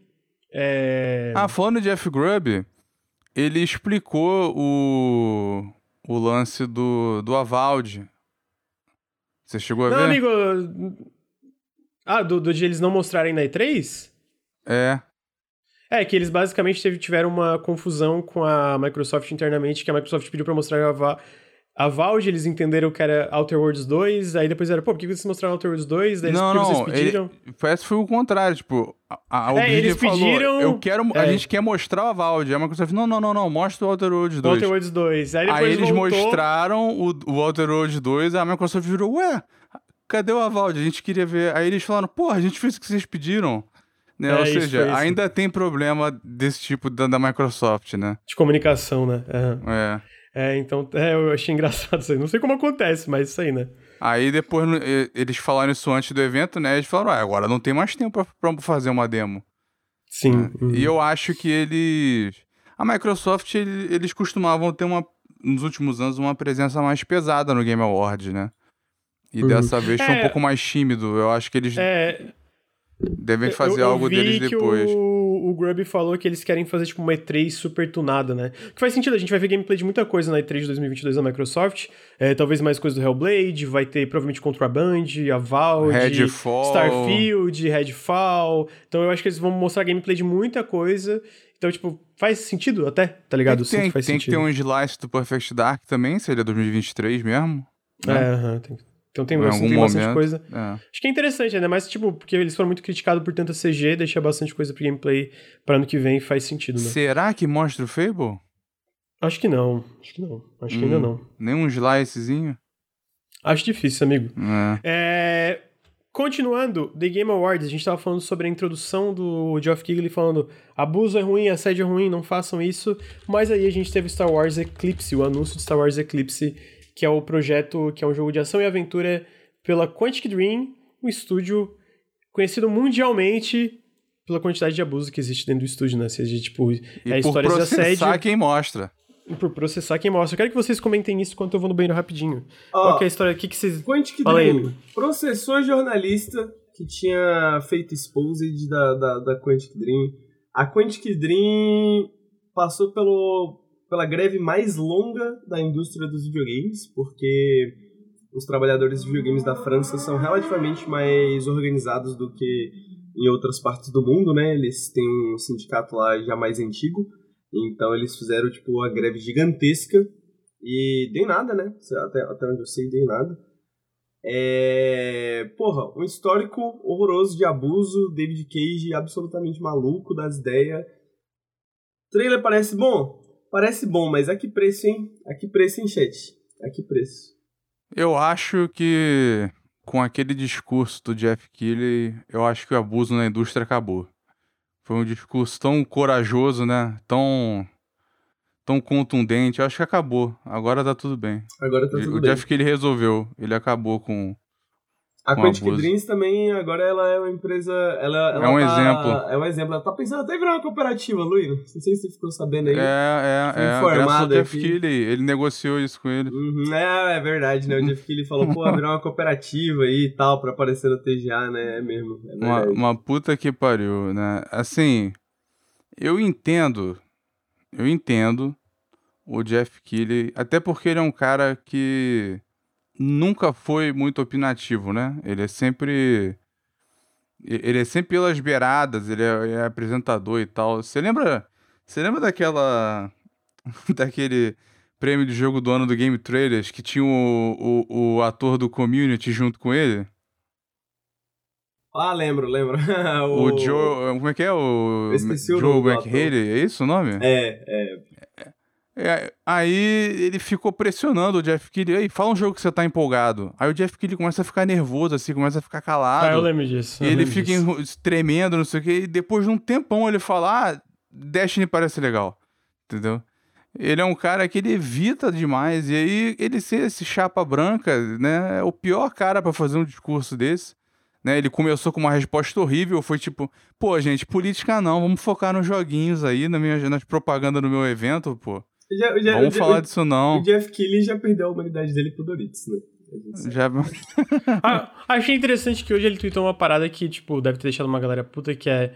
Eu espero nunca ter que subir num palco e dizer que esse é o primeiro shooter que você pode ganhar coisas dentro de um blockchain, blockchain com True Asset Ownership. Ele falou, espero nunca ter que subir num palco e fazer isso num, num The Game Awards na minha vida. Né? Legal, pelo menos isso, né? Né? Pelo menos Mas é, isso, tipo né? assim, é foda, é porque, tipo, né, não adianta também ele se posicionar, fazer assim, ah, não, mano, realmente, porra, se tá Activision Blizzard, sendo que tu vê no, no board de diretores lá, de, de, do pessoal que ajuda a organizar o Game Awards, né, de empresas que representam, tu vê um dos presidentes da Activision Blizzard, da Riot, da Ubisoft, né? Pois Então- é, né? É, parece que ele foi atrás dos abusadores pra botar no, no comitê. É, Né? é, mas, Eu, eu acho que não é nem Mas foi atrás, é mais não, tô sentido que, sacaneando, tipo, é... mas fica Não, é, parece, né? entendi. Mas- Ah, mas- é porque é mas- padrão, né? apesar, da, apesar da, da, da meme do sem política nos joguinhos, eu acho que a gente tem que pensar também sem política nos NFTs. Porque eu sinto que as motivações, tipo, quando Gabe New fala contra NFT, ou a- o CEO da Epic Games fala a favor da, de jogos NFT, é, Não, você sabe que o. são interesses o- o- muito menos interesses políticos e mais interesses financeiros que estão sendo debatidos ali, né? Porque eles estão analisando do ponto mais. Eu, eu sinto que eles estão analisando mais do ponto. Do ponto tipo, ah, isso aqui pode ser legal pra indústria, isso aqui pode não ser legal pra indústria, isso aqui pode ser lucrativo pra nós, isso aqui não pode não ser lucrativo pra nós. Né? Menos do que, tipo, pô, NFT faz mal pro meio ambiente. É muito apropriado a Ubisoft entrar nisso, né? Logo de. É muito. Encaixa muito com eles. Mas o, o Team Sweeney, né, foi ridículo, porque antes da Valve proibir, né, esse tipo de jogo, ele tem um tweet dele falando: não, a gente não, não tem interesse nisso, não, envolve muita fraude, muito problema, tem questão ambiental, a gente não vai fazer esse negócio, não. Aí a Valve anunciou que não ia ter essa porra. Aí ele virou: não, a gente acha que é um experimento maneiro, vamos botar aqui e tal, entendeu? O cara mudou rapidinho, impressionante como é que ele mudou de opinião. Por que será? Por que será, né? Mas voltando pro Star Wars, tá aí, a gente teve esse jogo da Quantic Dream, que, né, é, tava até sendo uma, uma notícia pelo Tom, é, Tom, Tom Henderson, se não me engano, que ele trabalha pro VGC, que a Quantic Dream tá com muito problema pra contratar gente pra trabalhar nesse jogo. Por que será, né? Depois de todos os escândalos que saíram e eles, e eles processando o jornalista que queriam falar sobre os problemas, por que, que será que tá com problema pra contratar gente? Então tá aí, Esse- Star Wars esse Eclipse. Tipo, é esse tipo de exemplo que as pessoas usam pra falar assim: tem um monte de emprego, só não trabalha quem não quer. Pois é. Os Posso, Então tá posso aí. trazer, Os empregos, posso trazer a- fofoca desse jogo? Os empregos, os empregos Amigo, Activision a fofoca Blizzard, tem- Quantic Dreams. Amigo, a fofoca desse jogo vai ser uma merda. Não fofoca, fofoca. Tem uma, tem uma fofoca antes que vai ser uma merda? Uma fofoca dizendo que não vai ser merda? Não, tem uma fofoca além de que vai ser uma, Uma merda? foca Porque Tem, que o ser uma jogo vai merda. ser uma Tem. merda, mas É uma- pô, é a uma foca foca. mais inteligente. não, não precisa ser. A foca viu David Cage. Amigo, faz a fofoca, mas seja sucinto, porque Star Wars Eclipse não merece nosso tempo. Tá, é. Só pra dizer que o, o David Cage tá muito fortemente envolvido, né? Uma notícia ruim pra deixar. Porque, pô, tem gente que devia estar pensando, enquanto, pô, de repente, né, pelo tamanho do negócio, de repente ele não tá tão ligado. Não, ele tá muito ligado ao jogo, tá? Como sempre, eles dizem Então- que ele é muito controlador, né? Ele é muito controlador. Ele vai ser mundo, a- ele vai ser mundo aberto, ele vai ter multiplayer competitivo. Ele é só nova geração. Ele supostamente vai ter escolhas e tal. Ele ele vai ter um gameplay de ação tradicional. Ele tá ele ainda ainda tá para começar o playtest, então ele falta bastante tempo, né? Até porque tem que esperar o, o, o contrato com a EA acabar né? E eles têm que. Ele tá tendo problema de desenvolvimento, choque, né? E o. Ele começou há mais de um ano, assim. Então, e eles falaram que vai ser. É o mais ambicioso da Quantic Dream, vai ter mais jogadores e tal. E pra quem viu lá na descrição, ele vai ser. Igual eu lembro quando a gente tava falando, né? Que ia ter vários jogos Star Wars e tal. Que inevitavelmente um ia ser nesse novo projeto multimídia da Disney, que é a Alta República, que é o período entre 1200 anos antes do episódio 1. Né? Meio que uma, uma versão da Disney da Velha República, só que mais próxima. Por isso que você vê coisas tão. é, coisas reconhecíveis dos filmes das prequels no trailer, né? Você vê lá o Yoda, você vê Nabu, você vê outras paradas assim. Ainda tem uma quantidade maior de Jedi e tal. É esse novo grande projeto da, da Disney e esse parece ser o primeiro jogo. Talvez o da Ubisoft seja também. Então tá aí, Star Wars Eclipse, gente. Obrigado pelas informações, Luli. Vai ser uma merda, tá, gente? Queria reforçar aqui, cara, esse jogo vai ser uma merda inacreditável, vai ser uma bosta. É... o rumor que tinha falando, ah, o David Cage não tá tão envolvido é porque esse é de um dos novos estúdios da Quantic Dream. Mas não, não adianta, É, ele é, é tipo, o de principal Montreal, mas roteirista. é, ele tá... Ele é o principal roteirista, então, tipo. É. É só, é, Tem- tem a- é- é só pra ficar assim, calma, gente, não tem o dedo do David Cage, o David Cage é seu. Sim. sim, O, de, sim. o David Cage tem com a sim, mão em tudo, todos os bolsos. Não dá. É. Então tá aí. O próximo jogo que eles anunciaram também é baseado em uma propriedade intelectual aí, né? Que foi o jogo da Mulher Maravilha pelos desenvolvedores de é, Shadow of War e Shadow of Mordor. Que de fato, como já fiquei vazou, não tinha vazado esse jogo. Tinha muita gente achando que o jogo da Monolith, que é esse pessoal, né, ia ser um jogo de ficção científica, uma nova IP. Mas aparentemente, bom, talvez tenha mais um projeto em desenvolvimento da Monolith, né? Mas aparentemente o que tá mais avançado é esse jogo da Mulher Maravilha, que eu acho que tem potencial pra ser interessante. Dito isso, é isso. Eu sinto que indo, na, indo pro futuro, poucos jogos da Warner não vão ser baseados em IPs que eles têm, tipo, tra- é, transmídia, assim, sabe? Tipo, seja da DC ou seja, sei lá, algum, sei lá. Matrix é da Warner? Eu tô falando besteira. Matrix é da Warner, É, né? HBO. Então eu sinto que provavelmente vai vir disso. Foi um teaser muito breve, então a gente não tem nada do jogo, mas tá aí. Mara- Mulher Maravilha da Monolith. E Harry Vocês acham? Potter também, é outra vaca que eles vão estão ordenhando. É, exatamente, o Harry Potter também. Ah, o próximo jogo que foi. Ih, rapaz, o próximo jogo. Caralho, próximo jogo. Esse, esse da Mulher Maravilha, cara, eu achei um anúncio. Assim. Tu chega e mostra um teaserzinho desse. Amigo, é- pra, é- pra uma é IP tão aqueles- conhecida. É tão. Tão fraco um anúncio desse, até pra quem Amigo, gosta. Mas é muito desses anúncios, é tipo, é pra, contra... é pra mostrar, ó, a gente tá trabalhando nisso, É, venham sei, trabalhar com a gente, tá ligado? É, é. Mas enfim. É, exatamente. não- É porque eles não precisam esconder na- nas vagas de emprego. Ó, a gente tá trabalhando num jogo de ação e aventura da Sim, Mulher Maravilha. sim. Quer trabalhar nisso aqui? Vem, vem cá com a gente. Muitos Igual- desses trailers. Senão Foi. fica igual a Playground, né? Todo mundo sabendo já o que que era e, e tinha, aí eles mostraram logo, foda-se, toma aí. É, então, o, o Fable foi parecido. Eles, tipo, já estavam trabalhando, já tinha, tipo, muita gente contratada, mas, tipo, ó, Fable, querem trabalhar com a gente em Fable? Tá ligado? Vem aí e É. tal. Tá igual a CD Então- Projekt agora, tá contratando pro The Witcher, mas não diz que é The Witcher. Uhum. Já, enfim. É, o próximo jogo que eles anunciaram foi pra mim uma das maiores, melhores notícias. A gente meio que já sabia, eu já tinha falado aqui no café. Que foi Alan Wake 2. Alan Wake 2 como um verdadeiro survival horror. Primeiro survival horror da Remedy, full survival horror. É, eles falaram que o jogo sai em 2023 e que eles vão mostrar o jogo de novo em 2022, imagino que com gameplay. Mano, assim, muito feliz com essa notícia. É, tenho completa fé que a Remedy vai entregar. Achei é, a vibe do trailer fantástica. Acho que survival horror, full survival horror é uma direção natural pra Alan Wake, tipo, evoluir. E, mano, eu tô muito animado pra esse jogo. Eu não acredito que depois de 10 anos finalmente vai existir um Alan Wake 2. Caralho, muito feliz, mano. Muito feliz mesmo. E, porra, esse trailer ali, caralho. Porra, tô muito feliz. Alan Wake 2. O que vocês acham de Alan Wake 2, amigos? Tô feliz por você, Lucas. Obrigado. Eu não, não tenho experiência com Alan Wake 1, então. Porra, é muito bom, cara. Ah, é bom. E, e- e realmente. Eu achei interessante que eles chegaram e falaram, cara, não era, ah, mas agora vai ser, né? Porque na época tinha um pouquinho dessa discussão, né? Mas É, ele, ele- é, mas tipo, ele tem é um jogo elementos de, ação. terror, né? Mas ele é claramente É, de ação. Assim, É um ação. suspense, né? Um- Aham. Sei lá. E aí o. Eu, mas eu, eu acho que o survival horror que eles falam, não, tipo, não é nem a vibe. Porque a vibe do Alan Wake tem muito de terror ali, né? Aham. Eu acho que quando eles falam survival horror é mecanicamente. Mecanicamente, o Alan Wake é um jogo de ação, tá ligado? Cara, é um jogo de ação, assim, tem bullet time na porra do jogo, tá ligado? Então eu sinto que o, a- quando eles falam survival horror, é porque o Alan Wake vai nessa parte mecânica pra uma direção de survival horror. De talvez, tipo, munição escassa, de talvez ter gerenciamento de Não, e dá mais esse tipo de medo coisa. também. Eu acho que a ideia Aham. é essa, né? Sim, total. Mano, é Ele- aquele ator lá? É o ator do Alan Wake. Ah, tá. O, é, não é o Não, Jake o que que, o, o que eu não entendi, o que que é aquela cara... É ele com sangue na boca no fim? Que porra é aquela? É isso. É, porque eles falam, é survival horror, né? Ele fala, ah, e ele, ele até comenta. O, Ah, é o, é- o Jared Leto, na real, parece o Jared Leto. Porra, não. Mas não é não, gente. É o, é o- Sacanagem é- com o cara. Eu não sei se é porque pra mim é muito identificável que eu já reconheço que é o ator da Alan Wake, mas, tipo, é o ator da Alan Wake mesmo. Sacanagem.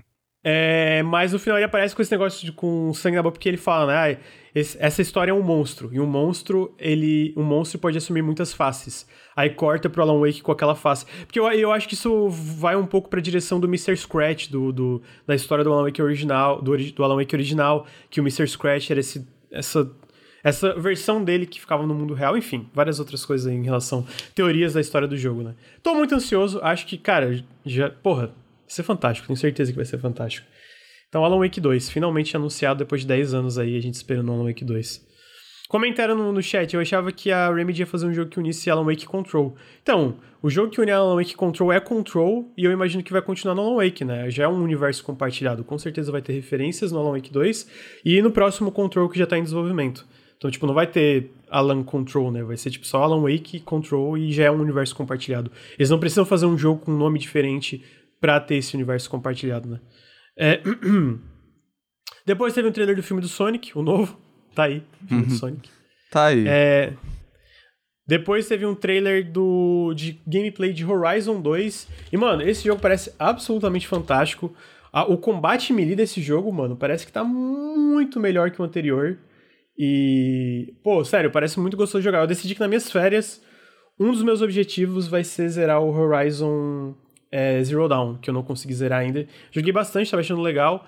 Mas, assim, claramente o combate melee tem um salto, tipo, porra, gigantesco O nesse jogo. né? motoquinha tu também não chegou a zerar, não, né? não tive, tava, tava me divertindo muito, mas não consegui Ah. continuar a motoquinha. Pretendo zerar aí. é, não sei se vai ser agora, né? Porque férias não, não, não é tanto tempo de férias pra zerar muita coisa. Mas, pô, achei muito legal esse trailer. Esse jogo parece fantástico, de verdade, parece muito foda. Visualmente é inacreditável o quão bonito esse É. jogo é também. Porra, um jogo de mundo aberto Foi é muito mais do foda. mesmo, só que parece ter um. Ainda teve um upgradezinho visual, pareceu. Eu tinha É, essa- ah, uma um- leve é um impressão. mais, do, um mais do mesmo parece expandido em todos os É. sentidos. A, a movimentação do jogo parece muito melhor, né? Não, não, não, não, não disse do jogo, não. A footage, entendeu? Ah, tá, tá. é sim, mais sim. do que teve naquele State of Play. Os mesmos Aham, lugares sim. e inimigos. Mas e mostra tal. criaturas novas e tal. É, né? Tipo isso. eu acho que a Sony deu uma. Né, deu uma pisada no freio porque eles têm algo deles aí próximo. Pode Pra- ser, pra- pode ser, pra- né, Pra um poder mostrar é, melhor e com, com mais coisas. Porque tá próximo, né? O lançamento. Ele, ele tem que ter um, um, um- Uma chegada mais forte do que isso aí. Uhum. É, pô, tô, pô, tô muito ansioso. Quero jogar muito e quero zerar o Horizon Zero Dawn antes de vocês sair pra eu estar mais por dentro da, do universo. Eu acho que um universo com dinossauros robôs é impossível ser ruim, entendeu? Dinossauro robô é uma ideia muito, uma ideia muito boa. É, só respondendo um negócio aqui, comentário, mas é que vi tinha rumores de um game multiplayer no universo compartilhado da Remedy. Tem um jogo multiplayer confirmado de Control, né? Talvez seja isso. É, É. Então tá aí. Horizon Forbidden West em fevereiro. Tem alguma coisa pra falar, Henrique? Eu... Eu bostejei umas duas vezes durante o Horizon Zero Dawn. Não. o, o, o trailer. Essa é a minha Amigo, opinião. Porra, chatão, mano. Chato. Ah, meu, chatão, chatão é tu, né, amigo? Porra. Porra, chatão. Joguei uma. Joguei umas. Deve ter jogado umas 6 horas, mas chatão. Não, mas no começo é meio chato mesmo, mas depois fica bem legal. É, E aí, outro anúncio em seguida foi a confirmação de Final Fantasy VII Remake pra PC essa semana na Epic Games Store. É, vai sair dia 16, já vai incluir o Intergrade, que é esse DLC que tinha. é, esse DLC novo, né? Que saiu pra PS5. É, eu recomendo muito esse jogo. Eu já falei, eu não entendo absolutamente nada do final. Aparentemente, quem jogou Final Fantasy VII original entende melhor. Pra quem nunca jogou, eu acho que vai ser a experiência minha. Muito bonito, muito legal, muito divertido. Mas, porra, oh, eu não entendi merda nenhuma. Caralho, eu sei nada, o final, nada, hein? nada, Puta que nada, pariu. nada. Eu não aguentei, eu fui ver spoilers e eu vi Mano, o final. mas também tu não tá entendendo. que pariu, eu é não entendi, não, não é que eu. Lucas. Eu não é que eu não, não é que eu não entendi, pô, eu não entendi absolutamente nada do que tava acontecendo, tipo Caralho. nada, nada, nada, mano. Eu tava se, tipo assim, se quiser. Se, Tá aí, né? é, é, Eu, eu não sei, eu, eu sei mais ou menos qual que é a ideia. Eu posso te explicar no, no, no, no PVT depois. Posso falar assim. Pode ser, É mais ou depois- menos depois- isso. Pode, eu aceito, eu aceito explicações. Mas sim, realmente, se tu nunca jogou Final Fantasy VII original, eu sinto que a impressão vai ser a mesma que a minha, que é, tipo, tu não vai entender nada. eu gostei que o Túlio falou. Eu gostei, me lembrou Kingdom Hearts. De fato, assim como Kingdom Hearts não entende nada é do que, que tá acontecendo. É, É, então eu, eu na lembro desse tipo de 16. comentário, né? Porque eu não, não gosto de Kingdom Hearts, não joguei a série e tal, mas aí a galera falou, né, do diretor falou, cara, isso é a cara dele. Ter essa viagem absurda Nomura, e a né? galera não Aham. entender nada. É, o Nomura. Então, falaram que era totalmente esperado. Então tá aí. Final Fantasy VII Remake finalmente no É. PC, depois de muito tempo, né? Aí É. murchou, né, o anúncio, né? E Epic. pois é. Eles pegaram o Kingdom Hearts 3 exclusivo, então eu tava meio que esperando É. que o remake também fosse, né? Uma decisão meio, meio boba. Eu acho que no Steam venderia bem mais, assim, pra Square, mas a Square faz acordo de exclusividade com todo mundo, eu, sinto, né? É, então, tá se aí. tu oferece pra eles, amigo, eles estão pegando. Não sei quanto, né? Eu espero que eles sejam mais espertos com isso do que a Capcom, porque a Capcom você não precisa dar muito dinheiro pra ter exclusividade, claramente. Mas, enfim. É, e é uma decisão tosca também, eu acho, porque primeiro que é um jogo parte 1 e o jogo é caro pra caralho. Eles meteram já os 70 dólares no cu da galera. E eu nem sei quanto é que tá aqui. Tá o quê? Tá 300, Tá caro. 350? Tá caro. Então, enfim, se não é nem um jogo completo. Caro pra caralho. Você bota com essa exclusividade da Epic que- a galera não gosta. Então, assim, só vai fazer a galera adiar a compra. A galera vai pegar só lá na frente. Então, besteira, cara. Tem que ter. Tem que ter mu- valido muito a pena. Eles mandaram mal aí, eu achei. Então tá aí. É, Final Fantasy VII Remake Intergrade dia 16 pra PC na Epic Game Store. Ah, em seguida, eles mostraram um. Foi uma pequena comercial meio idiota do Game Pass de PC. E aí, os jogos que foram confirmados tinham sido Sniper Elite 5, o Track to Yomi, que é esse jogo de plataforma cinematográfico publicado pela Devolver e desenvolvido pela Flying Wild Hog, que parece muito legal. Foi confirmado para lançamento no Game Pass de console e PC ano que vem. É, Pigeon Simulator, que é um jogo pela Tiny Build, o nome disso tudo. E tem um jogo não anunciado de golfe, é, que vai que também. é, ai, cara, eu esqueci o nome da empresa agora, que vai sair no Game Pass no ano que vem. Ah, beleza, isso aí. Depois eles mostraram um trailer de Destiny 2 é, The Witch Queen, que eu não tenho muito pra, pra acrescentar, não sei se vocês têm algo pra comentar, gente. Eu tô por fora da comunidade Destiny também, faço ideia. Então tá aí, Destiny. Band, Band não quer que eu jogue a campanha, então. E aí, o próximo anúncio eu achei fantástico, então vamos aprofundar. Eles anunciaram um jogo chamado Slitherhead, da Bokeh Game Studio. A Bokeh, pra quem não lembra, eles são esse estúdio. Ele foi esse estúdio fundado pelo Toyama, é, Keiichiro Toyama, que ele trabalhava na Sony. ah, quando a Sony fechou a Japan Studio para focar no pessoal do Astro Boy, Astrobot, Astrobot acho que é, eles decidiram abrir esse esse estúdio novo e que eles falaram que estava desenvolvendo um jogo de ação de terror. O Keiichiro Toyama foi diretor de Silent Hill, então ele tem um histórico bem, é, bem sólido aí na indústria. Ele também dirigiu a, a série Siren e a série Gravity Rush. É, então ele tem vários jogos aí no, no catálogo dele. E esse jogo é essa nova IP, Slitherhead, é, que não tem plataformas confirmadas ainda.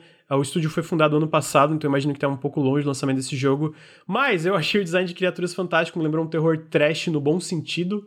É aquele terror bem exageradão, um terror de ação, é, um jogo de ação de terror, né? Que eu acho que também tem muito potencial. E eu achei fantástico o trailer, pessoalmente. Assim, eu, eu gostei muito do design dos bichos, gostei muito da vibe exagerada e da música. Achei muito legal, tô, tô ansioso pra versão final. O que, que vocês acharam desse jogo, gente? Mano, o trailer parece fantástico. Parece muito Parece, né? interessante. Parece muito Sim. maneiro. E eu, eu gostei também no final que mostra. Mostra aqueles prédios ali e tal pelo, pelo cenário. Me lembrou. É, aquela. Aquele mega estrutura de. De Hong Kong, Kowloon Wallet City que tinha ah, antes foi tô, ligado. Que, eu sei, Lem- aham. lembrou aquilo. E aí, vendo esse jogo, eu falo, cara, que potencial maneiro, que trailer Tem maneiro. potencial, né? Aí tu fala, porra, só tem tudo pra provar que foi uma idiotice fechar, né, o Japão É. Studio. Mano, e. e- É, e- o- Entre e- aspas, né, porque a, Sony diz que não fechou, né, tá lá ainda tecnicamente, mas enfim. Uhum. Pô, nome, o nome Silent Hill tá ali, né, velho? Se tu forçar assim, pô, parece que se tu dormir, parece que foi um, tu, tu sonharia com Silent Hill, mas o nome seria Slitherhead, tá ligado? Se tu entrega a- pra alguém e não a- fala o nome, A fonte é, é muito parecida, tá ligado? Tipo. O compositor, o compositor do Silent Hill tá trabalhando nisso aí também. É, então, tem, tem, tem muito. É, por alguma razão, assim, os caras, não sei, eles, eles puxaram as minhas memórias afetivas de Silent Hill de alguma forma. Por mais que o trailer não pareça tanto, né? Tipo, é outra vibe, é outra pegada, assim, mas sei lá. É, Os caras conseguiram me interessar, conseguiram me, me puxar. Então tá aí, Slitherhead, é, tá longe esse jogo, né? Mas achei um. Pessoalmente achei um anúncio fantástico. Ahn, Depois a gente teve. Ah, não, peraí, tô pulando. Teve Nightingale, review trailer, um jogo de survival. Acho que é a vibe do Henrique, inclusive, talvez. É... Que é bem bonitinho, mas. Me pareceu um survival tradicional demais pro meu gosto. É... Em questão de, tipo, construção e tal. Não sei, não, me pegou tanto. Eu nem odeio mais tanto survival depois de Valheim Grounded, mas. Uhum. Esse pessoalmente não, não me prendeu tanto. É... Não sei se vocês têm algo para falar desse. É, eu vi esse durante o evento e.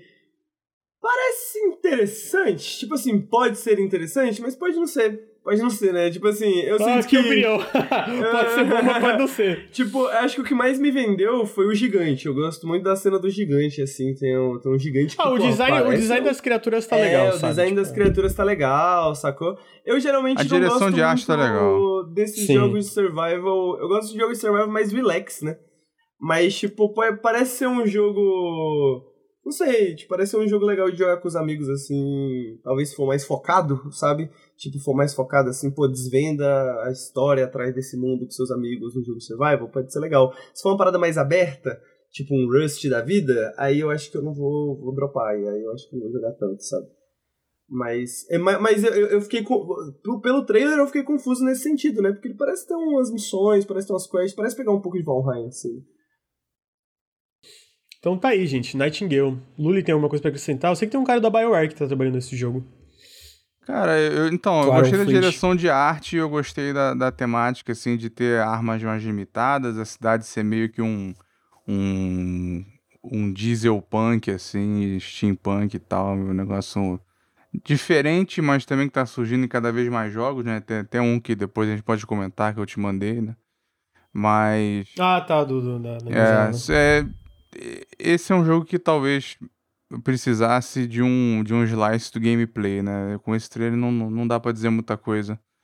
né? E sendo survival é sempre é, cara ou coroa, né? Se vai de sucesso ou rodar.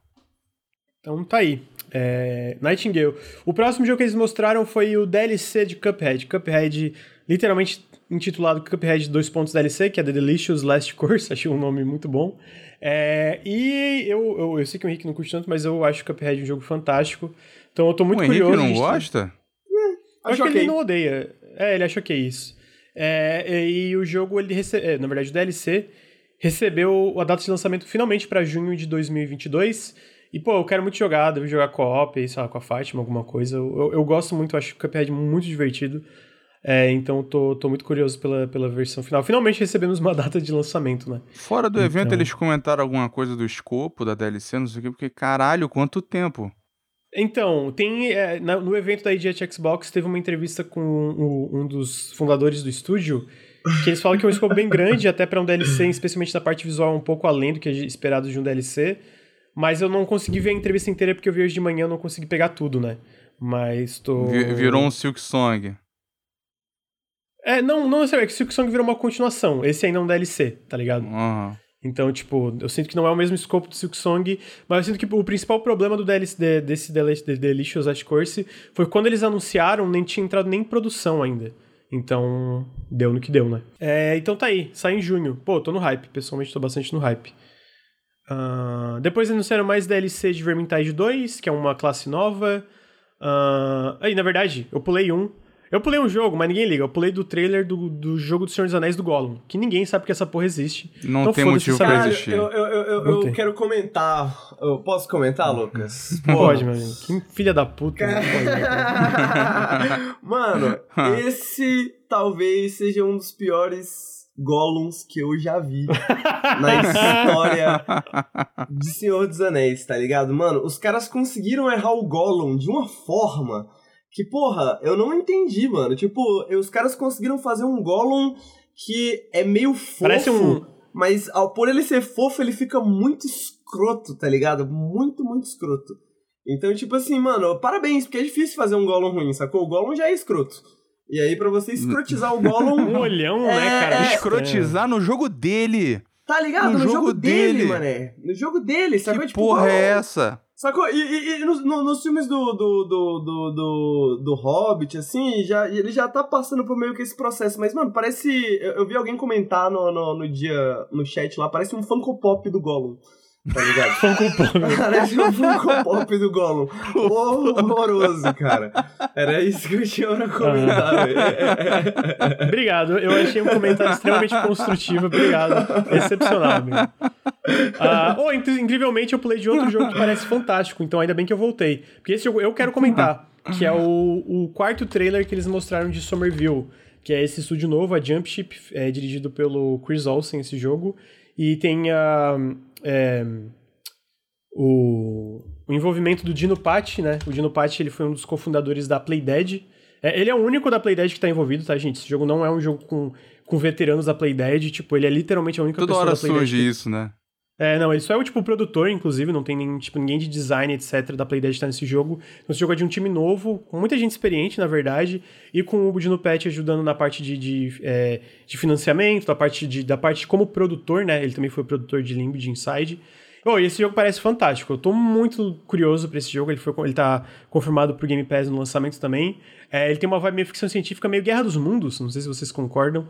Que, pô, pra mim parece muito legal esse jogo. Então eu tô muito curioso é, pro lançamento dele. Se vocês forem ver esse trailer, esse trailer o, do Somerville, eu recomendo que vocês vejam com som, porque toda a parte sonora tá fantástica, mano. Tô, tô bem curioso, parece muito legal, assim, né? Um jogo de ação e aventura, assim, bem cinematográfico. É, esse é, outro que, é que deu uma sumida por um tempo e aí. Porque... Apareceu agora na E3 e agora de é, novo, né? É, é agora com, uhum. com coisa bem diferente, né? Que mostrou. Uma, uma, das, uhum. uma das animações do, do Monstro Mecânico me lembra muito os monstros de, de Another World, assim, parece até. Uhum, parece, é, e, e, e, eu, eu, não acho que seja por acaso, sacou? Tipo, tem alguns cenários, Sim. assim, que, que lembra muito Another World. Então, tipo, mano, eu sou muito fã de cinema de plataforma, mas eu sou especialmente fã de Another World. Eu tô querendo. E eu, eu quero mais mais Eric Chachi, menos Limbo, tá ligado? Então. É, Porra, mas Limbo é, é fantástico. Que eu, não, que eu, não que eu não gosto de Limbo, sacou? Mas é porque, tipo. Sacanagem. Sabe, hoje em dia você tem um monte de cinema de plataforma, tipo, porra, sombras e não sei o quê. E, pô, eu queria entendi, um cinema de plataforma mais ficção científica mesmo, coloridão, bonitão, ah, assim. Entendi, sabe? entendi. Faz sentido, faz sentido. Tipo flashback, é... sabe? Essas coisas. Sim, tem mais cores, aquela, aquela visão de ficção científica dos anos 90, né? É, tipo, tudo bem coloridão. Uma coisa meio Moebius, uma coisa meio França, assim, sacou? Meio uhum, quadrinho sim. europeu, sabe? Essa coisa assim. É, então tá ele, aí, Somerville. Ele tem uma mistura de umas vibes aí, umas inspirações e tal, que. Ó, é, aquela parte da, da, da, da, floresta não tão interessante, outras mais. Ele me, visualmente ele, ele me lembra um pouco se for do Guerra dos Mundos, ele me lembra também é, outro filme ruim, que é o Oblivion, com o Tom Cruise, tá ligado? Ah, acho que eu lembro. Tem eu, uma, eu, uma, eu, parte dele passando assim num, num, grande cenário que lembra um pouco isso. Uhum. Então tá aí, Somerville uh, 2022. Um, o próximo, daí eles mostraram um trailer de Tia, Tia, Tia é T-C-H-I-A, uh, que é basicamente esse jogo onde você pode virar vários objetos. Eu não tenho muito para falar dele, parece legalzinho, mas se, não, se vocês não, não, se importarem, eu queria ir pro próximo. Pode. É, que aí esse, pessoalmente, eu achei fantástico, que é o, o trailer de gameplay do Esquadrão Suicida que teve. E eu achei fantástico por uma razão que eu não esperava, que, cara, parece um jogo muito gostoso de se jogar. Tipo, toda a parte da, da mecânica, do combate ali, mano, a, a diferença entre os heróis, né? Entre os quatro heróis, eh, melhor, os anti-heróis, né? É, então eu de fato não esperava um jogo que parecesse tão divertido assim. Uh, até porque o Batman. É, bom, na verdade não é tão surpreendente, porque o Batman eu sinto que, pelo menos pra época, ele tinha uma gameplay bem interessante, né? O combate, etc. Depois ficou um pouco repetitivo, porque todo mundo copiou ele. Mas, pô, de verdade, mano, eu fiquei muito feliz com o que foi mostrado desse jogo. E tô muito curioso para ver como vai ser a versão final, porque tem uma. A gente já entendeu um pouco de como vai ser as mecânicas do combate para esse trailer, eu acho que ficou um pouco mais claro, né? A essa mistura de melee com um jogo de tiro. Me lembra um pouco. O Bruno tinha feito uma comparação com Sunset Overdrive, eu acho que faz sentido essa comparação, mas a gente não sabe ainda de como vai funcionar muito a estrutura, né? Ele vai poder ser jogado single player no co-op, single, single player, a inteligência artificial vai assumir o controle dos outros NPCs e tu vai poder alternar entre eles, né? Entre os heróis. E co-op, né? Co-op é mais óbvio. É Pô, o co-op Tô... deve ser maneiro nisso. É, pô, de verdade, cara, a gameplay desse jogo parece muito gostosa. Tipo, eu também não esperava f... curtir, não. É, todo o flow da movimentação, tipo, as habilidades do personagem, tipo, a, a, velocidade que tudo acontece, sabe? Parece ter um filme muito gostoso pelo pouco que a gente viu. Pô, tu vê o esqueci o nome desse cara que tá tirando, é o Deadshot, eu acho que é isso, né? Parece muito gostoso da parte de atirar, assim, né? Então, pô, tô, tô feliz, não esperava tá curioso por um jogo de Esquadrão Suicida, mas aí está, eu estou curioso por um jogo de Esquadrão Suicida. É, não sei se vocês têm impressões aí do jogo. Por regra, eu não comento jogo de herói. Ah, por regra, não comento jogo de herói? É uma briga que eu não quero comprar com a comunidade de jogos de herói. eu, ta, eu também costumo evitar, mas pior que sei, Pô, mas parece não é um jogo parece divertido, amigo. Assim, tipo, ignorando a IP, a parte de mecânica. Eu eu achei que parece um, um, shooter barra jogo de ação muito competente. Parece, mas, putz, é foda. É, é, eu não sei, cara. Tem alguma coisa de, de, tipo assim, quando eu vejo um jogo de IP de herói, me brocha automaticamente. Tipo, tem Faz alguma coisa, tipo, não sei, sacou? Tipo, ah, é herói, sabe? Isso tudo se mistura na minha mente num grande fusão de super-heróis 2021.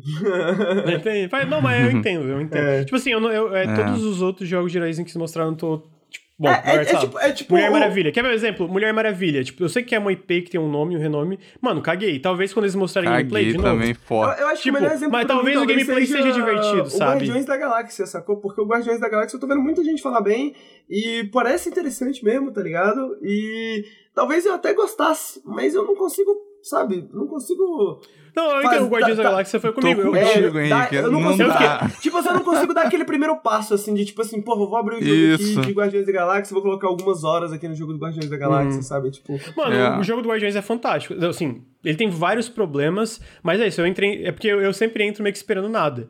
E, mano, ele realmente tem uma história muito legal. Pô, de verdade, os personagens são muito bons. Ele tem momentos muito. Ele tem vários baixos, mas os altos dele são muito altos, sabe? Então, tipo, eu acho um jogo muito legal. Mas, por exemplo, é, a minha, a minha primeira impressão do Guardiões foi parecido, tipo, ah, mano, porra, o jogo do Guardiões parece uma merda, mano. Porra, Guardiões, sabe?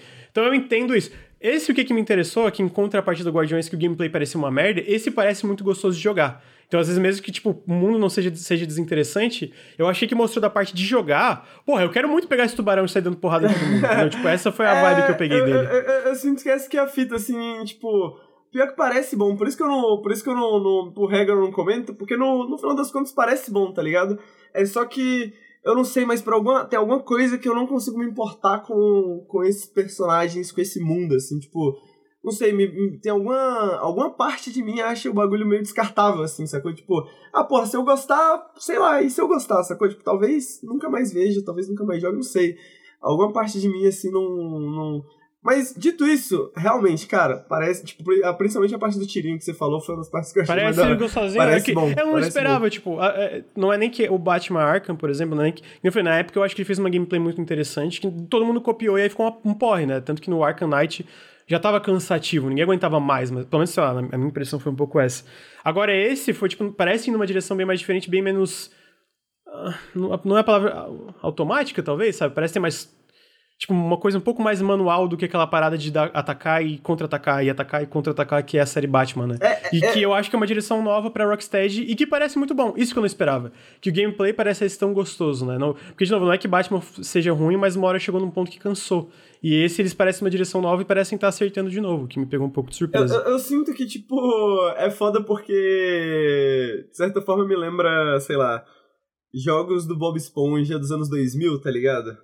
Só que tem alguns jogos de Bob Esponja dos anos 2000 que são muito bons, tá ligado? Então, às vezes eu fico pensando uhum. assim, pô, eu que sou uma pessoa do underground, talvez só daqui a 20 anos, assim, pra falar, porra, vocês lembram do Guardiões da Galáxia? Era muito bom. Esse jogo é super apreciado, mas ele tinha um É comentário. que o Guardiões da Galáxia tinha um agravante que esse aí não tem, né? O Guardiões da Galáxia, ele tava existindo no lugar de um Deus Ex, então isso já começava incomodando. Esse é, aí não, não tá fato. no lugar de nada, né? É, é porque a Rocksteady coisa de herói. jogo de herói, né? Então, é, tipo, é, então já era esperado, pelo honestamente, menos. assistindo aí me parece, lá, me parece meio que um... É, um, um joguinho de ação, assim, bem, bem rapidão, assim, mas cop, né? Pô, cop, legal, pô, gosto, gosto. Sim. Então, Só no Game é. Pass mesmo, porque ele também tá uma fortuna, não tá? Ah, deve estar, tá, né? Não sei. Não, acho que não tem pré-order ainda. É, e aí depois ah, mas eles vai mostraram... ser Warner, vai ser uns 300 pau essas porra. Não, só Game Pass. Provavelmente vai ser caro mesmo. E aí depois eles mostraram o Forspoken, que é da Luminous Productions da, da Square Enix. Inclusive eu tô mostrando agora na tela um gameplay de 4 minutos que saiu na, na IGN agora. Ele recebeu a data de lançamento para maio e... Cara, eu, eu, eu, fico dividido com esse jogo. Ele parece ter coisas legais no gameplay, mas ao mesmo tempo ele parece ser um pouco truncado, tá ligado? Eu, eu não sei explicar. Mas eu tô, eu tô tipo assim curioso, curioso, sabe? Uma nova IP. É, é, ele é um Izekai, né? Aquela parada de, tipo, nesse mundo virtual, que é um pouco peculiar. A frame rate parece meio cagada, né? Eu, eu, sinto que é por causa da Luminous Productions, que é essa engine que teve problemas no próprio Final Fantasy XV. E, obviamente, tem a parte pior de todas, que esse jogo está 350 reais no Steam, por exemplo, né? Então, né, Opa! difícil. Que É, mas eu tô curioso especialmente por ser uma nova Ah. IP, é, sabe? Tipo, uma nova IP da Square, que parece um investimento legal.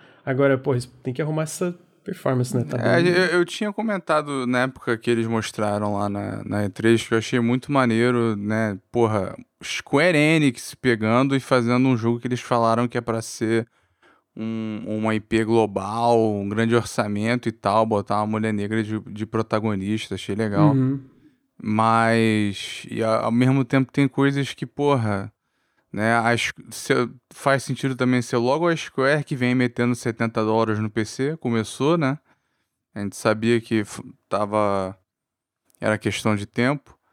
E o, o que eu acho que é esquisito, né, no, no jogo, que é, tá um pouco off, assim, é que ele claramente foi tecnologia primeiro, o jogo depois, né? Porque esse estúdio foi fundado pela Square para ser meio que a vanguarda tecnológica deles, né? O presidente falou que eles iam inovar ali, criar coisas novas e, e, e top de linha da indústria, entendeu? Para eles mesmos usarem internamente e para e para criar jogos com isso, né? Então, esse é o jogo que supostamente vai estabelecer com firme, né, puta engine deles que eles estão criando aí. No vídeo, né, igual tu falou, a performance não é isso aí.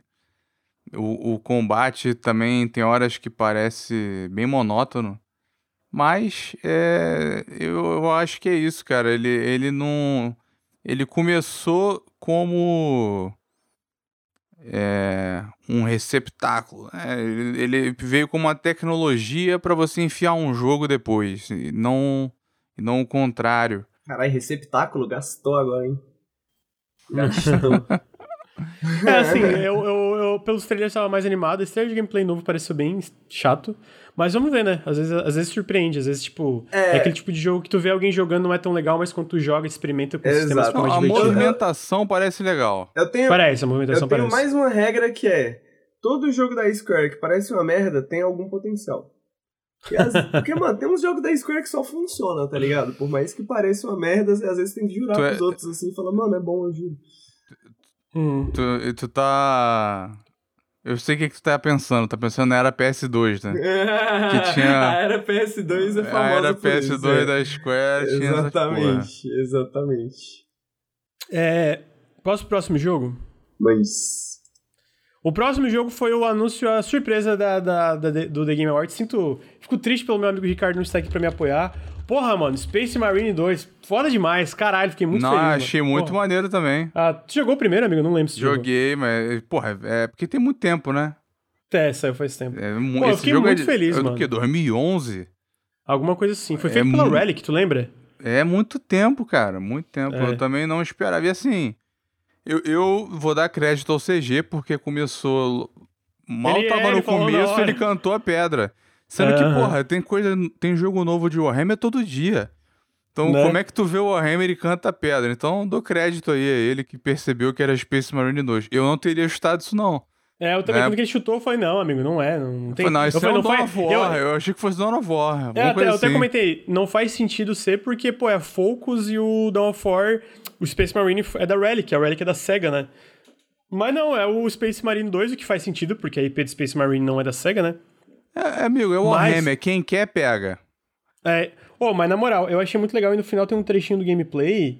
Pô, parece irado, mano. É, é, tá sendo feito pela Saber, né? É, Saber Interactive, um dos jogos novos que eles anunciaram. Eu tô extremamente curioso pelo jogo, quero muito. Pô, fiquei muito, eu fiquei genuinamente feliz com esse anúncio, porque eu nunca achei que esse Foi jogo maneiro, ia existir. Eu vi que você tava muito Então, tipo- surpreso, você só acreditou no final, né, mano? Você você É, falou, tipo, mano, caralho. É, só Space quando Marine- mostrou o maluco Só no quando fim. mostrou o logo, porque o Ricardo O já tava assim, mano, é né? Space Marine, é Space Marine. Aí ele viu o cara e É. falou, é o cara do Space Marine, é Space Marine, o Lucas. Não, não pode ser, não pode ser, não pode Não pode ser. ser, né? Caralho, achei muito bom. Eu fiquei muito feliz com esse anúncio, muito feliz mesmo. Então, Tá aí uma. Eu acho que foi, pra mim foi uma das grandes surpresas do Game Awards. Foi uma das grandes surpresas Até, do Game Awards. Acho que foi o Henrique que falou aqui uma vez num café que ele falou: Cara, se a gente se esforçar um pouquinho, a gente faz um jogo de Warhammer do Nautilus. É só pedir. Os caras gostam. A EP tá, a tá solta aí, mas tem saído jogos melhores, né? Teve tem. um. É... Eu gosto dessa abordagem. Eu, é melhor do eu que até a abordagem, comprei sei depois... lá, do Wizard of the Coast, tá ligado? É, eu prefiro. Exatamente, exatamente. Eu acho que a, a, a Wizards perdeu em não fazer isso primeiro. Porque o Warhammer tem uma porrada de jogo aí que foi bem, porrada de jogo diferente, tem tudo que é tipo de jogo. Tem uns que você não, não dá muito por eles e são maneiros. Não sei se você já viu aquele Mecânicos, que é recente, de estratégia. Esse jogo é bom, cara. Esse jogo é bom. Esse eu não boto fé, mas sabe qual que é o jogo que eu tô mais interessado? Um, mais interessado não, mas um dos jogos que eu tô mais interessado pro ano que vem? Blood Bowl 3. Da... que é da, da, tem Blood tem o Dark Tide, teve o Necromundo agora, que saiu com um problema, mas batearam, é, oh, tem que ver. Eu o jogo é joguei, é legal, o jogo é maneiro. Jogo legal. Então tem, tem muita coisa para explorar. Teve aquele de ação que Teve um action RPG, acho que é Chaos Bane, esse eu não joguei, mas assim, tem, tem o seu público, né? Então, sai, sai um pouco de tudo de Warhammer. E aí você tem, né, Wizards of the Coast com com D&D e Magic e não sai porra nenhuma, né? E aí o que tem sai logo Dark Alliance zoado, né? Tem o Ver... ah, fora do Vermintide, é claro, Vermintide é um excelente exemplo, né? Total War Warhammer também. Cara, Total War Warhammer é, é aquela coisa que você imaginava quando era garoto né? Mano, é Blood Bowl 3, quando sair, vai rolar um. Bom, não sei se a galera vai ter, né? Mas, porra, a gente tem que fazer umas sessões aqui no Nautilus, que eu adoro esse jogo, mano. É muito bom. Jogo de Cara, estratégia, se for, se for um multiplayer zoado. maneiro, e é, a Microsoft o 2 já pegar. é muito maneiro. E eu espero que o, eu espero que saia no Game Pass, mano. Porque o 2 é muito maneiro e o 3 vai ter um sistema de torneio. Enfim, Games Workshop legal, tá fazendo bem, bom trabalho. Eu tenho que cortar vocês que tá, tá dando muito tempo e tem, muita, tem um pouquinho de coisa ainda. Assim, sorry, desculpa. De boa. É, tem problema não. Space, Space Marine 2, então, confirmado aí pra, acho que 2022. E depois teve um novo trailer de Saints Row, que parece divertido. Parece Saints Row, sabe? Aquela bobajada que eu não gostei tanto no 3, mas esse parece voltar mais na vibe pouco... Ainda é bobajada, mas não, tipo, vou sair voando como um deus, é, tipo, do Get Out of Hell do, do último Saints Row. Então eu tô curioso pra essa direção, né? Esse é, já estava então... praticamente anunciado, né? Só não tinha título, essas coisas, e era só uma questão de tempo até a empresa não, mas mostraram mostrar. Faz mas mostraram faz no E3 a gameplay dele e tudo. Só mostraram outro trailer agora. Não, no, na, na, E3 não foi um. Não foi não gameplay? Não, teve, teve 10 minutos de gameplay já, amigos. Só que eles adiaram ah, o jogo, foi, né? Foi, foi. Não, porque é, foi aquele negócio. Foi negócio da IGN. Eles não botaram Eu no acho, evento da E3, é isso. É acho verdade. que foi. Eles, é, eles adiaram é. pra agosto agora também. Tava pra fevereiro, é. aí adiaram pra agosto. Então, o Saints Row, eu tô curioso, pô. O jogo, eu acho que a série é divertida. E, ô, oh, na moral, tem uma parte que tá tá andando, tipo, num hoverboard muito da hora. Então, tipo assim, tô curioso é, pra versão final. Parece legal. E, o que tá estranho de não gosta, ter né? anunciado ainda é o Kingdom Come 2, né? Que tá sendo feito, é um segredo mal guardado, mas também não anunciaram. É, isso aí mas, eu acho que é Mas acho que é aquela bastante, coisa né? da Embracer, né? Tipo, um, agora é a vez de um, agora é a vez de outro. Porque a, a Saber teve cinco jogos agora, né? Então daqui a pouco vai ser outro braço deles que vai ter vários anunciados e tal. Uhum. Então tá aí, Saints Row. O Henrique, tu tá interessado no jogo, Saints Row é foda, quero muito jogar. Quem critica tá errado. Vai ter uma hum. análise Saints Row no canal do, do Henrique. Pô, pior que eu tenho muita curiosidade de como seria uma análise Saints Row do Henrique. Pô, foda que a análise de remake é foda porque você tem que pôr... Não é remake, que... amigo. Oh, é, é, é, mas de um jogo de uma, de uma série grande, assim, porque, porra, ah, tá. tem que comparar com os outros jogos. Fãs de Forza ah, tem porra Horizon nenhuma. ficaram putos comigo. Porque, ah, os fãs de Forza Horizon que se foda. Quem acha essa merda aí... 1, 2, 3. Se você, se você tá ouvindo o podcast, se você tá em live e acha que tem que jogar os outros pra fazer uma análise novo, meus sinceros, vai tomar no seu cu. Para de ser palhaço. É, Cobrar isso em jogo de, de carro é foda, hein? Porra, Porra. eu lembro até hoje o Streets of Rage. Caralho, não consegui jogar todos os Streets of Rage antes da análise. Não consegui, caralho, filha é da puta. Tem um monte de coisa pra fazer ao mesmo tempo. Pé mesmo, Puta Porra, gente pariu. chata do caralho. E, e tu eu, fala na análise, né? Tu fala na análise. É, eu mano, falo, não joguei. Não joguei. Se não, se não fala, se não fala, a galera reclama. Se fala, a galera reclama. Então vão tudo tomar no cu. É isso aí. Entendeu? Vou fazer do jeito que eu quiser. Acharam ruim, não assiste, dá unsubscribe. Para de acompanhar o podcast, só para de encher a porra do meu saco. é, então. Mas tá jogos antigos são legais. Fã de videogame é insuportável. é... Então tá aí, novo trailer de Saints Row. Depois teve um trailer muito fofo de é, The Nightmare Before Christmas em Fall Guys. As skins estão muito da hora. Combina Então- demais, foi, foi esperto. Então foi muito carismático. É, E depois teve um anúncio que eu achei muito interessante, que foi um jogo 4x de Duna, Dun- Duna, Dune, Dune Spice Wars, que é feito pelo pessoal de... Caralho, eu não vou lembrar de novo. Northgard, lembrei. Northgard, do, que é Shiro Games. E do Tales, que tá em É, Early isso, do a War galera tá também, né? Sim, exatamente. A Shiro Games fez o Artales, esse Northgard. E eles também estão fazendo, publicado pela Funcom, estão fazendo esse jogo 4x de Duna, que vai sair em Early Access em 2022. Se vocês for na página do jogo, já tem imagens dele em, game, assim, né? Então, pô, parece Aham. muito legal, inclusive. Recomendo Parece dar uma mesmo. olhadinha. Cara, eu gostei foi durante a transmissão que alguém falou, pô, estratégia de Duna, estranho, eu não esperava. E aí, eu acho que foi o André do Jogabilidade que, que meio que virou a cara, assim, revirou os olhos, porque Não, foi tipo, ele, foi é ele o mesmo. jogo. Foi ele mesmo que... fez a piada. Ele mesmo que fez a Ah, piada. sim, ele fez ele piada. falou, ai, é. que conceito estranho, Duna, Ah, de verdade, estratégia. verdade. Pois é, aí, porque, a- tipo- Aí alguém comentou, é, pra quem não sabe, o André tá fazendo uma piadinha, porque Duna... Ah, é verdade, é verdade. É, o jogo é a gênese do RTS, né? Então. É, ele, pô, ele falou, é porque eu não sabia, inclusive, né, É. dessa informação. Eu não tinha ideia que Duna tinha sido o primeiro. Ele fez Caralho. um modelo que todo mundo seguiu nos anos 90, tá ligado? Eu sabia, mas é aquela informação que o meu cérebro não retém, tá ligado? Tipo, eu não sabia, mas tava guardado em algum lugar, assim. Aí na hora que o André falou, ah, olha a piadinha, boa, boa, André. André Boa sabe, piada, André piada. manja, André manja. Então tá aí, é, Duna. Ah, depois eles mostraram um trailer de gameplay do Tiny Tina Wonderland, gameplay trailer, Ah, Borderlands, tá, sabe, beleza? sabe, foda-se. É, mostraram um trailer de Among Us VR, que eu acho que faz muito sentido pra série, mas eu também não tô tão interessado. Ah, depois eles mostraram uma. É, pra começar isso, né? É muito caro ter um Ah. VR. É, depois eles mostraram uma performance de K-pop em do, do Kev. Esse jogo é muito estranho, Muito merda. maneiro, muito maneiro. É total live Henrique. Eu acho que a quem- parte que mais me doeu não tá na transmissão da TGA foi essa. Porque eu só ouvi, os- só vi as pessoas criticando e eu pensando assim, mano, vocês não estão entendendo, isso aqui é lindo, é muito bom. Queria estar lá pra defender o Dokev. Ah, depois eles é, mostraram um, um trailer novo de CG de Steel Rising, que sai em junho de 2022 para PC, Xbox PlayStation. É o pessoal que é da Spiders, o pessoal de Gridfall. É, eu, eu confesso que não tô muito interessado nesse jogo, É, é a mas galera- Gridfall é decente. É a galera do, do, do Eurogen que, que quer, né, que tá crescendo aos poucos. Eles fizeram Technomancer, Mars Warlogs lá atrás. E aí teve o Gridfall, que foi maior, né? Uma, uma tentativa de ser Bioware, só que com menos dinheiro. E aos poucos, né, eles vão tentando. Eles falaram que querem é, preencher o, o, o vazio que a Bioware deixou. Que é uma ambição, né?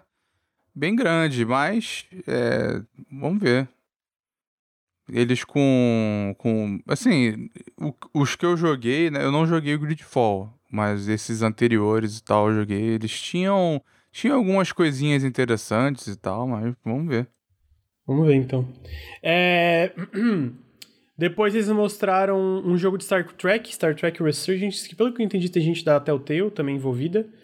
E aí, esse outro jogo em seguida que eles anunciaram, eu quero comentar porque eu achei muito interessante, que é um novo jogo da Iron Galaxy, que está sendo, public... é, tá sendo publicado pela Epic Games também, que é o Rumbleverse, que é um Battle Royale de 40 pessoas free to play, só que o lance desse Battle Royale é que é melee, é tipo, é tipo wrestling, WWE, num mundo aberto. Ah, Até aí aquele Nakata também é. Isso aí não. Mas o Nakata não é bem wrestling, né? O Nakata é esse negócio que mistura o ranged com melee. É, eu, eu gosto... Melhor é, que eu wrestling. Pô, eu achei esse... Eu, eu É, pessoalmente é, fiquei muito acho mais que a- interessado Acho que a nesse. pegada é que esse lembra mais um jogo arcade de luta, né? Eu acho que, tipo, de uma outra era, assim, né? O Nakata, eu acho que ele tem uma... uma Podem pe- me xingar, mas me deu uma preguiça esse jogo aí. Não, É a eu direção achei de arte, interessante. na Pelo real. fato de ser free to play, eu achei bem interessante. A Uhum. direção de arte parece Cara, eu- bastante Knockout City, né? É, e o próprio Forza... Lembra a direção de arte eu não City. gostei. A direção de arte foi a coisa que pra mim menos me atraiu. mas Mas, é- a parte mecânica eu tô muito curioso Eu- pra jogar, é- mano. É é- porque eu gosto de Battle Royale, né? Eu gosto da visibilidade. Eu também gosto de Battle Royale. Inclusive, eu, eu eu não joguei o na, Nakata ou Nakara, sei lá, o. o tô, tô bem É, eu também não lembro se é Nakata Mas ele, nome, ele, mas é ele algo parece assim. ser mais técnico, né? Enquanto esse daí, eu acho que ele é mais espetacular, assim, né? Assim, pelo espetáculo da Porra, briguinha. fala eu um só jogo queria de falar uma porradinha coisa. assim, sem ser Battle Royale, chega dessa porra. Não, boa, Battle Royale, free to play, tá da hora, qual foi? Só quero falar uma coisa, falar, esse é o genérico do genérico. Talvez visualmente, agora vocês vão dizer um jogo é, que traz um monte de pessoa wrestling não, é. grande. Não existe. Porra, genérico. O conceito de genérico pra você mistura tudo, né? Agora o visual, de fato, é bem genérico, eu acho até meio feio. É, agora, mecanicamente, eu acho muito interessante. Oh, e as é, impressões gerais são super positivas. Mano, o Jeff Gershman gostou desse jogo. Isso já me dá. Já me deixa muito curioso para ver. para jogar ele, né? Ele sair é, a versão meio que antecipada em fevereiro, se não me engano. Tô muito curioso, assim. Eu acho que tem muito potencial e parece muito divertido, pra ser sincero. Mas eu gosto de Battle Royale. Eu sei que, por exemplo, o Luiz tem muito preconceito é, com Battle Royale. É, as pessoas estão falando chat, ninguém quer Battle Royale de nada. Eu quero, pô. Eu gosto Eu quero Royale. também. Ninguém quer Battle Tipo, ninguém quer mesmo, mas ninguém quer Battle Royale fora os milhões de jogadores é, que só, jogam. É, é o Footman e o Cloud. tu não quer, não quer dizer que os outros Porra, não querem. na moral, entendeu? depois que mostrou Vampiro a Máscara Battle Royale, alguém tem que dar um chega nisso. Não, aí não, amigo, mas tem jogo que é ruim, como, todo, como todo gênero tem Meu jogo que Deus. é ruim não funciona. Ah, porra, que, ah, eu não gosto de certos gêneros também, nem né? por isso tem que acabar, pô, que isso? cara... Resumidamente, quem achou ruim esse jogo tá errado, parece mó legal. É... Então tá aí, é... como é que é o nome? Rumbleverse vai sair em fevereiro, se não me engano. Pelo menos uma versão antecipada e vai ser free to play e vai sair para todas as plataformas, inclusive. Deixa eu ver no final do trailer se mostra isso. É, tá, no Xbox é isso, vai sair para todas as plataformas mesmo. Uh, legal, aí, pô, tá legal sim, mano. Os caras querem só joguinho cinematográfico em terceira pessoa, aí tem um jogo que tem gameplay, fico puto. É, depois eles mostraram que daí é um jogo cinematográfico em terceira pessoa que parece irado, que é o A Plague Tale Requiem. Requiem. Requiem. Como é que pronuncia essa porra? Requiem. Requiem. Requiem. É isso mesmo, Requiem. Requiem que é da, da Zobo, é uma continuação direta do A Plague Tale Innocence. Uh, e esse trailer foi o primeiro trailer gameplay. Dá pra ver que eles expandiram muito o jogo, né? Tipo, é em questão de valores de produção, dá pra ver que tem. É um jogo muito mais expansivo, muito mais ambicioso nesse sentido. E eu tô muito curioso. Eu gosto muito. Eu não gosto do final é, do A Plague Tale Innocence mas eu acho que é um jogo que vale muito a pena e eu acho muito divertido. Mesmo até o final eu achei ele muito divertido, só não gosto da luta de chefe final especificamente. E perguntaram se vale a pena, eu acho que vale a pena, especialmente no Game Pass. E, pô, isso aí parece fantástico, eu tô muito curioso para ver. Vai sair no... Esse Plague Tale Innocence vai sair no lançamento no Game Pass também, né? Então.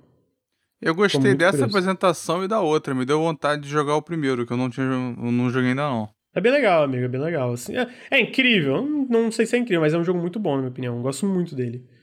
É...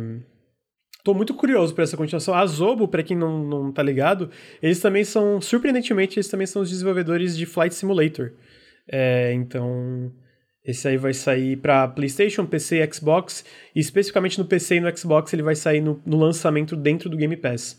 Então vai ser, uma, vai ser acessível pra galera testar, né? O trabalho de textura nesse jogo e da vegetação tá, tá bizarro. Mas tá, também não surpreende bom. a Zobo fazer um visual foda. É, os caras se manjam muito tecnicamente, né? Uh, então tá aí, a Plague Tale Innos, Innos, esse, é, não, esse é o Requiem, não é o Innocence, esse é o Requiem. Ah, e eles mostraram um trailer de CG de Dying Light 2, que tenta recapturar aquela magia do, do primeiro trailer do Dead Island, mas na minha opinião não conseguiu muito. Uh, depois teve um trailer da campanha de Crossfire X, que é essa campanha desenvolvida pela Remedy. Desculpa, e... Granja. Mas parece uma merda, não, amigo. É, não. Não, não é não Remedy, mas não dá, não. Não, não parece bom, não. Parece meio Call of Duty, assim. Parece bem zoado. É... Foi, pra, foi pra pagar as contas. Eu acho que eles fecharam isso lá atrás, tá ligado? Antes do controle, essas porra. Cara, a gente tem que manter as luzes ligadas aqui. Foi igual quando o Obsidian fez aquele jogo de tanque, que a galera esquece é, o, o free-to-play né? de tanque deles. Então, eu acho que foi isso na época. É, então, em seguida, a gente teve o Shadow Drop de GTFO 1.0. Eu joguei com o Henrique esses dias, é bem legal. Só que é muito difícil esse jogo, é um co-op de terror.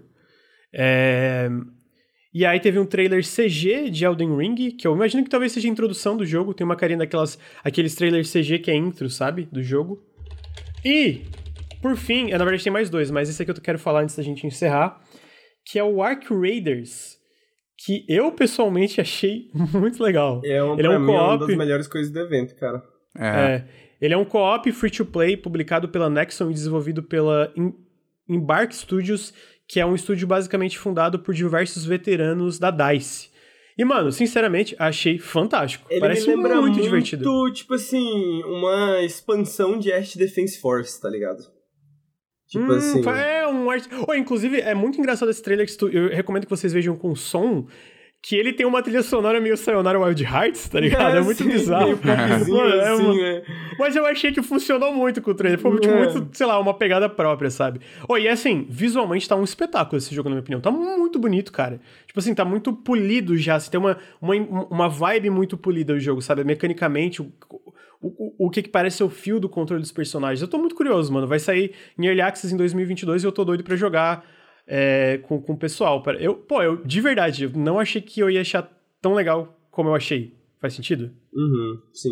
É, o, o, o, o, Tipo assim, eu, eu não sei como é que o jogo vai ser estruturado e como que ele vai, vai funcionar. É, tem muitas questões, Tem muitas né? questões ainda. É, e aí, por ser veterano da DICE, eu fico tipo assim, pô Será que vai ter uma pegada Battlefield, alguma coisa assim, né? Porque às vezes no trailer dá essa pegada. Às vezes não, né? Às vezes não. Mas é aí... PVE, amigo? Esse jogo é PVE? É PVE, né? É PVE. Mas não aí, tem tipo PVP, assim, é quantos é jogadores PVE. será? Tipo assim, uh -huh, será que é será um que esquadrãozinho tem, de Tem uma hora que parece que são uns oito, assim. Os... É, será que é uns oito? Será que é uns vinte, né? Essa, essas são minhas dúvidas, assim, que eu mais tenho. Porque isso muda muito a estrutura, né?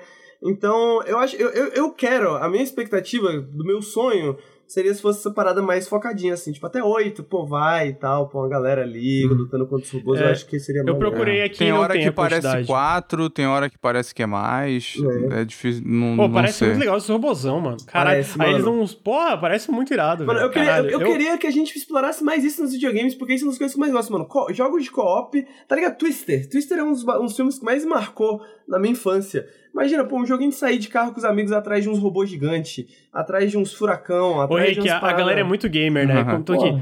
Free to play, galera. Tá muito bom pra ser free to play. Gente, tem muito jogo free to play bom. Que isso, Eu gente? não entendo. É... Não, é, o, que eu, é, o que eu achei estranho é o valor de produção dele por um jogo de um estúdio novo, autopublicado, né? De onde veio não, o dinheiro não é autopublicado, é da Nexon. Não é? É da Nexon. É da ah, Nexon. é porque no, Pô, no nas páginas 2, que eu olhei só dizem Bark Studios. Não, tanto que no final do trailer tem ali, Nexon também. Ah, então é, tá explicado a, a, de onde é dinheiro. A Nexon tem muito dinheiro. Tem, a Nexon é muito... A, a, a, Embark Studios é da Nexon, é um estúdio da Nexon. Ah, Eles compraram sim. a Embark Studios, né? Então, é por isso, né, no caso, que tem todos esses valores de produção. É, pô, eu, eu, assim, obviamente tenho medo da parte de, de, de ser predatória a monetização, e eu acho que é uma, uma parte estética muito. É, é um ceticismo muito justo. Agora eu não concordo vibe, ah, é free to play, não, pô, é free to play, pô, free to play tem um monte de jogo bom pra caralho aí, né? É, então.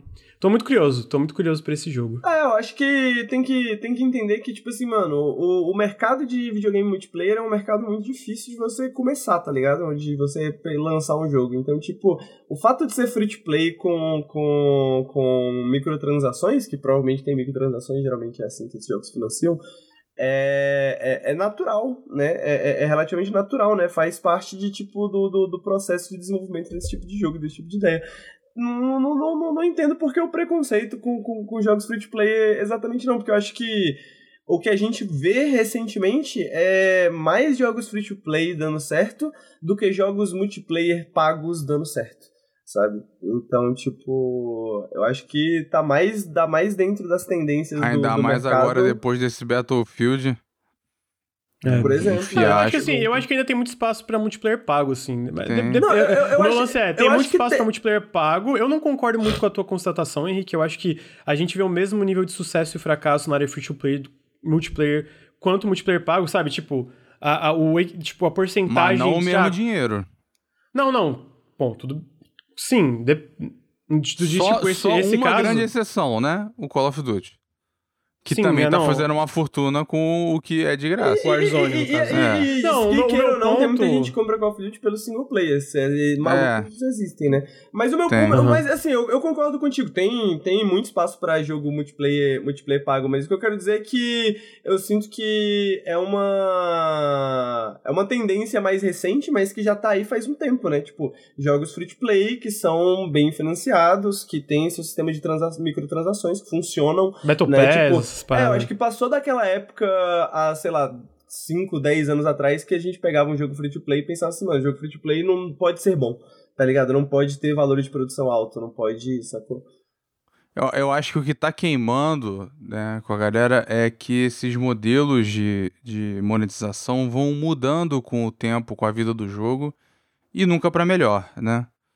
Então, porque agora, porque aí você tem jogos, é, um caso tipo Destiny, que tem microtransação, tem expansão, tem DLC, tem moeda Mas virtual. Eu nunca, eu nunca comprei tem um nada do bônus de Destiny e coisa. passei um tempão me divertindo, tá Não ligado? Acho que é, é e dá pra se divertir assim, mas a, a- entendeu? Fica Mas, amigo, mas uma o lance pra mim mistureba. do Destiny, o caso do Destiny sempre teve, tipo, antes de ser free to play, depois de ser free to play, ele sempre teve uma monetização muito problemática, sabe? Tipo, Sim, eu sinto sim. que não é culpa do free to play. A galera geralmente, ah, isso aqui é culpa do free to play. E aí tu acompanha o histórico do jogo, ele sempre teve problemas em questão de monetização, sabe? Tu vê o Fortnite, por exemplo, cara, a galera não reclama porque o Battle Pass é um Battle Pass que a galera curte muito e tá aí fazendo sucesso até hoje, porque ele tem um sistema dele, obviamente tem coisa de compra em game, mas não é uma coisa que piora conforme o tempo passa, entendeu? Então, tipo assim, eu, eu não acredito muito que ah, esse tipo de coisa só leva a piorar conforme a vida do jogo avança. Eu acho que depende de quem tá a- por trás do jogo, sabe?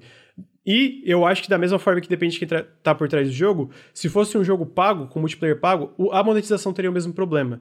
Eu acho que geralmente é isso. Se é um free to play com problema, é mais pelo histórico de quem tá fazendo ele do que necessariamente do modelo em si, entendeu? É, é, é essa a minha opinião. Então, tipo, é outra coisa que eu discordo. Tipo, que eu falei, eu, eu discordo do Henrique quando ele fala, tipo, ah, eu acho que é é uma tendência de fato pra muitas coisas, mas ao mesmo tempo tem uma outra contra-tendência que tem muito multiplayer pago que tá fazendo puta sucesso. Então eu acho que tem muito espaço ainda. E ah, o meu lance é, quando é free to play, ah, galera, ah, é free to play. Eu não acho que tem um problema ser free to play. Eu acho que quando a gente joga e aí vê se tem um problema ou não. Eu não acho que, tipo, ser free to play por si só é um problema. Essa é a minha visão, sabe? Tipo, eu não acho que. Free to play da ser- Nexon tem um histórico meio. tem, eu concordo. E aí eu acho que o ceticismo da galera é válido. Agora, tipo, ah, é free to play, isso é um problema? Não, não acho que tem problema. A da Nexon realmente tem um histórico de eles avacalharem um pouco, e aí eu acho que daí é, é um. Aí é uma, é uma preocupação muito mais válida pelo histórico da empresa, né? É, então, não sei, vocês têm uma coisa pra falar mais? do Não, concordo. É, eu, eu, sinceramente, não sou fã de, de Battle Pass, não. Mas a galera claramente tá satisfeita com isso em alguns jogos, então tá, tá valendo. Está, está muita gente jogando, tá indo bem, tá feliz. O jogo tá, tá vivo, né? Porque o, o, o importante, né? É sempre muito ruim você ter jogos multiplayer bons em que, que não dão Mas- certo e que morrem e tal, que você não só. pode mais pegar e jogar. Mas olha só, é free to play. Então você joga e testa, É. pô. Pois você é, joga e é, testa. tipo, eu acho que É simplesmente essa assim. a melhor parte, assim. Tipo, É, pô, o teu amigo vira, né? Teu amigo ou tua amiga fala, cara, o jogo aqui tá maneiro, só baixa. Né? Igual Uhum, tá o é. Halo agora. Né? É uma barreira muito. Mas é, que tem a monetização tira- merda. Mas tá assim, você se diverte sem olhar pra parada. Eu não ligo pra, pra, pros desbloqueáveis do Halo. Então, pra mim, eu tô lá de boa jogando. Uhum. Terminou o Halo, Lucas? Perguntaram no chat. Sim, tem uma análise minha no canal lá. Eu recomendo que leiam. Vejam, assistam. Eu, eu tô no começo e, caralho, Tá bom, né, amigo? Halo, Halo voltou mesmo, né, cara? Ela voltou mesmo. acertaram encher no multiplayer e no single. Com essa eu não contava. Eu lembro que eu É, falei não. contigo ano passado, eu falei, um dos dois eles vão errar. Não, mas, é, eu fiquei muito surpreso também. com a campanha. A campanha tá Tudo muito bem- tudo bem tem que problemas, eu Se sinto, saísse né, ano mas- passado, eu estaria certo, né? É, é verdade, é de fato. Mas deram um ano aí, botaram o Joe Statham e, porra... Mandaram bem. É, eu, tá, tá, eu recomendo muito, eu gostei muito do jogo. É, pra gente finalizar aqui, eu, a gente trouxe. A última coisa que eles mostraram no evento foi essa tech demo do Matrix, né? The Matrix, The Matrix Awakening. Awakens, que tá disponível tanto no, no, no, no PlayStation 5, no Xbox Series X e no Xbox Series S. E eu tô pra ver o vídeo do Digital Foundry, que eles entram em mais detalhes, mas é tipo, eles chamam do Recomendo. primeiro. É, eu tô, tô doido pra ver, não consegui ver. Mas eles chamam do primeiro é, showcase de, de uma, da próxima geração de fato. Tipo, a primeira coisa que Sim. eles param. Mano, isso aqui é realmente próxima Isso geração. é o né? pé na porta. Isso aqui, assim, ó, cara, esse é o futuro do, do bagulho. E mas por quê? Explica aí um pouquinho, Luiz, tu que assistiu, resume Então, pra nós. É porque é bonito? Cara, a parada é o seguinte, porque não só porque é bonito, porque eles têm um- uns sistemas, né? Porque a Epic, para Unreal Engine, eles foram pegando tecnologias diferentes e implementando. Então, por exemplo, eles compraram a melhor empresa de fotogrametria, eles compraram a empresa lá que fazia bagulho de captura de, de movimento e tal. E, e o, o lance desse jogo é que quase tudo é tempo real desse, nessa tech demo. Tem uma parte que, que eles comentam ali no começo, que é uma hora que começa a multiplicar a quantidade de humanos na tela, que é pré-gravado porque senão a performance ia tancar muito, né? Você do nada você brota 500 cabeças na tela, é óbvio que você vai tomar um hit, no, ainda mais no, no console. E assim, ele, eles. Cara, a fidelidade. Sem sacanagem. Tem uma cena. Né? A cena que mostra o, o Neo acordando no teclado é idêntico ao filme, cara. E aquilo ali é, é tudo tempo real. É muito bizarro. É muito parecido. E o, eles têm uma tecnologia de gerar faces e gerar NPCs diferentes que resolve o problema que a gente tem em vários jogos de mundo aberto de ter NPC repetido, repetindo animação, repetindo roupa, repetindo rosto e tudo. E eles geram uma porrada de gente totalmente diferente, assim, andando na, na rua e tal, muita qualidade. Então, tem uma hora que eles demonstram isso, que tá o Neo e a Trinity no carro e eles são capturados, certo? Eles foram gravados. O, o o Keanu Reeves e a Carrie Anne Moss. Mas a personagem que está no banco de trás, não. Ela foi gerada com a tecnologia deles. Então, e você não vê um, um contraste tão grande, diferente de jogo, a maioria dos jogos hoje, né? A diferença entre alguém capturado, né, o rosto, e alguém feito na mão, né, o, o é muito grande. Então, você vai vendo a análise do Digital Foundry, você vai vendo o que que, o que que eles fizeram e como, e tem até alguns truques assim, tipo, tem uma hora que aparece o Morpheus, aquilo é um clipe do filme, e aí depois ele fica como se fosse um, um sprite na tela, e você não percebe. Porque você está vendo, você tá vendo o, o Keanu Reeves rejuvenescido do lado com o Keanu Reeves gravado. A, a parte que o Keanu Reeves está andando falando com a Karen Moss, aquilo é, é pessoa, né? Mas fora isso, cara, tem muita coisa, é muito impressionante, né? E a questão da iluminação, eles explicam o negócio de Nanite, o Lumia, não sei o que, várias tecnologias. É uma análise. É, enfim, não, não vão para mim. Vejam o vídeo do Digital Foundry, é muito bom, é, é muito é interessante. Muito... Eu, eu, recomendo que vocês, assim, ó, todo vídeo do Digital basicamente todo vídeo de Digital Foundry de jogo que vocês gostam, vejam. Porque é, o vídeo do, do Halo Infinite, por exemplo, é fantástico também, da parte, toda a parte técnica que eles comentam, né? Eles falam de um, eles falam de um jeito ao mesmo tempo muito didático, mas muito simples, linguagem simples, sabe? Não fica aquela parada, meu Deus, não tô entendendo nada que eles estão falando aqui, que porra é Ray Tracing. Não, eles explicam muito bem. E eu tô doido para ver, porque eu joguei no Series S, eu achei muito impressionante mesmo no Series S a densidade das coisas, a quantidade de coisas acontecendo na tela. E o lance da, da, da Nanite, essa tecnologia, é que tu vê uma coisa, quando chega perto, ela sempre é muito detalhada, né? Que é uma coisa que a gente sabe que muitos jogos de mundo aberto têm problemas, que esse lance de asset que tu vê longe, chega perto, ele, tipo, a textura é, é ruim, é simples. E no caso, especificamente por causa dessa Nanite, é tudo, cara, muito detalhe, assim, é, dentro do, do no, no, mesmo mundo aberto muito grande, né? Então, tipo, pô, realmente é. Eu entendo quando eles falam que é o primeiro showcase técnico da próxima geração mesmo, né? Porque então... você lembra quando anunciaram o Unreal Engine 4, a bosta que foi a Tech Demo? Que é um, um é, maluco armadurado grande muito, é, com muita fogo, partícula, né? entendeu? Né? Ah, Se foi muito... porra, tem foguinho subindo. Tá... Cara, Pô, mas, isso, amigo, a, isso é uma a, tech a, demo agora, na moral. Sim. Mas a, o lance de partícula fez uma grande diferença na qualidade visual das coisas, na minha opinião, também. Porque é, mas... partícula Pô. tinha muita dificuldade. Ah, que daí eu, eu, sinto que é isso, não são etapas, né? Tipo, ah, o que, que a gente é. pode fazer numa nova geração que ainda é, Mas aí o Unreal 4 é merda, passou né? a geração inteira com problema de load e input lag, né? O que, que adianta a partícula? Mas... Não, mas... mas daí não é culpa da Unreal Engine, é culpa dos consoles também, né? Porque tu vê isso no PC, não tem esse problema na maioria dos jogos que eu joguei. Bom, é... não tem porque você vai na força bruta, né? Tu bota SSD e CPU foda e aí não tem tanto, mas... Ah, mesmo é... quando eu jogava no HD, assim, tipo... O meu ponto é que tinha isso nos consoles muito pela forma que os consoles foram montados, né? Eles tinham uma CPU horrível e etc, né? Eles sim, foram sim. consoles que já nasceram. Era, era patética, mas ainda é, assim. Tipo, eles foram consoles que já nasceram defasados, né? O Xbox One e o PS4. É, mas, então... cara, o cálculo, a geração do negócio da, da luz e tudo. E realmente o Digital Foundry é muito didático, né? Eu acho que ninguém. Ninguém explicou melhor Ray Tracing do que o Alex Batalha uma vez num vídeo do Digital Foundry, assim. Se você quiser uhum. explicar eu esqueci do agora metrô, qual né? é o vídeo, né? Se, se você quiser explicar o Ray Tracing pra alguém, veja ele falando, porque ele, ele que explica isso perfeitamente. E esse vídeo também é, é, é muito bem feito, você entende direitinho o que, que eles estão fazendo e por que, que é tão revolucionário. É muito foda. Eu recomendo se vocês têm um PS5, um Series S, um Series X, eu recomendo jogar também. É. Que tem e, e é apropriado eu achei muito maneiro ser o Matrix sendo parte disso, entendeu? Você usar a Matrix pra mostrar a nova etapa, entendeu? Porque o tema da parada é o que, o que é real e o que não é. E você se pergunta isso ao longo do vídeo, né? Vejam primeiro sem ver o Digital Foundry. E aí vocês guardem pra si o que, que vocês acham que é real e o que, que não é. E aí depois veja o, o vídeo do Digital Foundry. É muito impressionante. É, então tá aí. É, Matrix Awakens foi o último anúncio da Game Awards e com isso a gente encerra a nossa pauta. Três horas E de teve podcast. trailer do filme, né? Tá. Ah, não. Eu tô empo... te- Não teve trecho não, do não filme foi no- ou foi depois? não- foi não, depois, não foi né? no The Game Awards. Não foi no The Game Awards, amigo. Eles só Não most- comentaram e tal. Não, Não, mostrou no filme um trecho? No, Não, no, no- não. no Game Awards ou foi depois? Teve mais um. Teve mais pedaço do filme agora, pô. Mas não foi no The Game Awards. Teve um trailer novo, Ah, mas não foi no tá. The Game Awards. É... Ah, na real tem uma coisa que eu esqueci de pôr na Ó, falaram que teve sim, ó.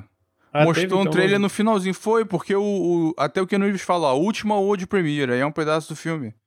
Ah, pode ser, então talvez tenha mostrado. Eu acho que Tem uma coisa que eu isso. esqueci de comentar, que foi o Sonic Frontiers, que é o jogo de mundo aberto do Sonic. Então tá aí, teve esse anúncio também, que eu esqueci de É, comentar que o imediatamente chamaram de. Como é que foi? Vocês chamaram no negócio? Breath of O the Breath Sonic. of Sonic, é, o Sonic of the Wild. Pô, na moral, esse negócio de só porque alguém sobe num bagulho e olha pro horizonte e chama Ah, de amigo, Zelda. ah, na moral. Ah, amigo, é- foi uma, uma cena que definiu o Breath of the Wild numa geração. Quando o Sonic faz igual, especialmente o Sonic, que né, tem aquela rivalidade Não, antiga da- tudo bem, da eu, SEGA e da eu entendo é- por causa do Sonic, mas, porra, se É isso virar uma piadinha. mania. É uma piadinha inocente, é que nem o Jeff Grubb chamando o Halo de Breath of the Wild de Halo. É, tá aí então, gente. A gente encerra o Café com Videogames número 66. É o último podcast, talvez o último Café com Videogames de 2021, muito provável que seja. É, muito obrigado aí por todos os podcasts durante o ano. Talvez tenha mais um semana que vem, no máximo, mas se tiver mais um só semana que vem também. Mas assim, muito possível que esse seja o último. Então, muito obrigado por todos os podcasts de 2021. Foi top. É, muita notícia, muita fofoca, muita briga. Isso aí, Café com Videogames é aí mesmo. Obrigado por todo mundo que escutou. Obrigado, Henrique. Obrigado, Luli. Obrigado, Obrigado É, pelo convite, por me libertar. Obrigado pelo apoio aí do público, né, que clamou pela, pelo retorno. pelo retorno. Então, queria lembrar que esse podcast foi patrocinado pela Promobit. Se você está escutando o feed ou se você está assistindo ao vivo, exclamação Promobit. Vocês vão direto com um link que leva para vocês baixar o aplicativo abrir o site. O Promobit é esse site de descontos, é um aplicativo de descontos onde você pode é, checar promoções, se são promoções reais, você pode basicamente procurar promoções em diversos produtos. E eles têm uma curadoria humana que checa produto por produto, promoção por promoção, para ter certeza que é tudo real, ter certeza que é tudo seguro, especialmente, né? Isso é muito importante. É, se você baixa o aplicativo do Promobit, você tem um histórico que mostra todo todo o histórico de, de- dos últimos descontos que tiveram para ter certeza que você está pegando um desconto top. E mais importante, se você baixa o aplicativo, o que, que eu acho muito legal é que se você baixa o aplicativo, você pode postar, é, botar na sua lista de desejos um produto que você quer, seja um videogame, uma cadeira, um eletrodoméstico, qualquer coisa que seja. E assim que entrar em desconto, assim que entrar em promoção, o aplicativo vai mandar uma notificação para vocês falando, ó, tá aí, ó, tá com desconto, vão lá, comprem. Mano, muito bom. Eu recomendo muito para baixar especialmente o aplicativo, que é muito. é, ajuda muito a não perder esses descontos, especialmente chegando aí final do ano, Natal e, e virada de ano, né? Então baixe o aplicativo, porque além de ser muito bom, vocês é, ajudam muito o Nautilus. É por causa desse tipo de oportunidade que a gente tem, que a gente tá aí com o Ricardo no canal hoje, o Bruno tá aí no canal. É, então, eu espero que vocês possam baixar, acessar o link. Acessando o link, vocês fazem uma diferença gigantesca pro Nautilus. Então é isso. Obrigado Promobit pelo patrocínio. Obrigado, Henrique, pela participação aí. Obrigado a vocês. Obrigado, obrigado Luli. Obrigado Pela pelo participação. convite. E Obrigado talvez- pelos episódios. Até ano que vem. Ou não sei, talvez não, mas provavelmente até ano que vem. Tchau, gente. Beijos. Um beijo a todos, até mais.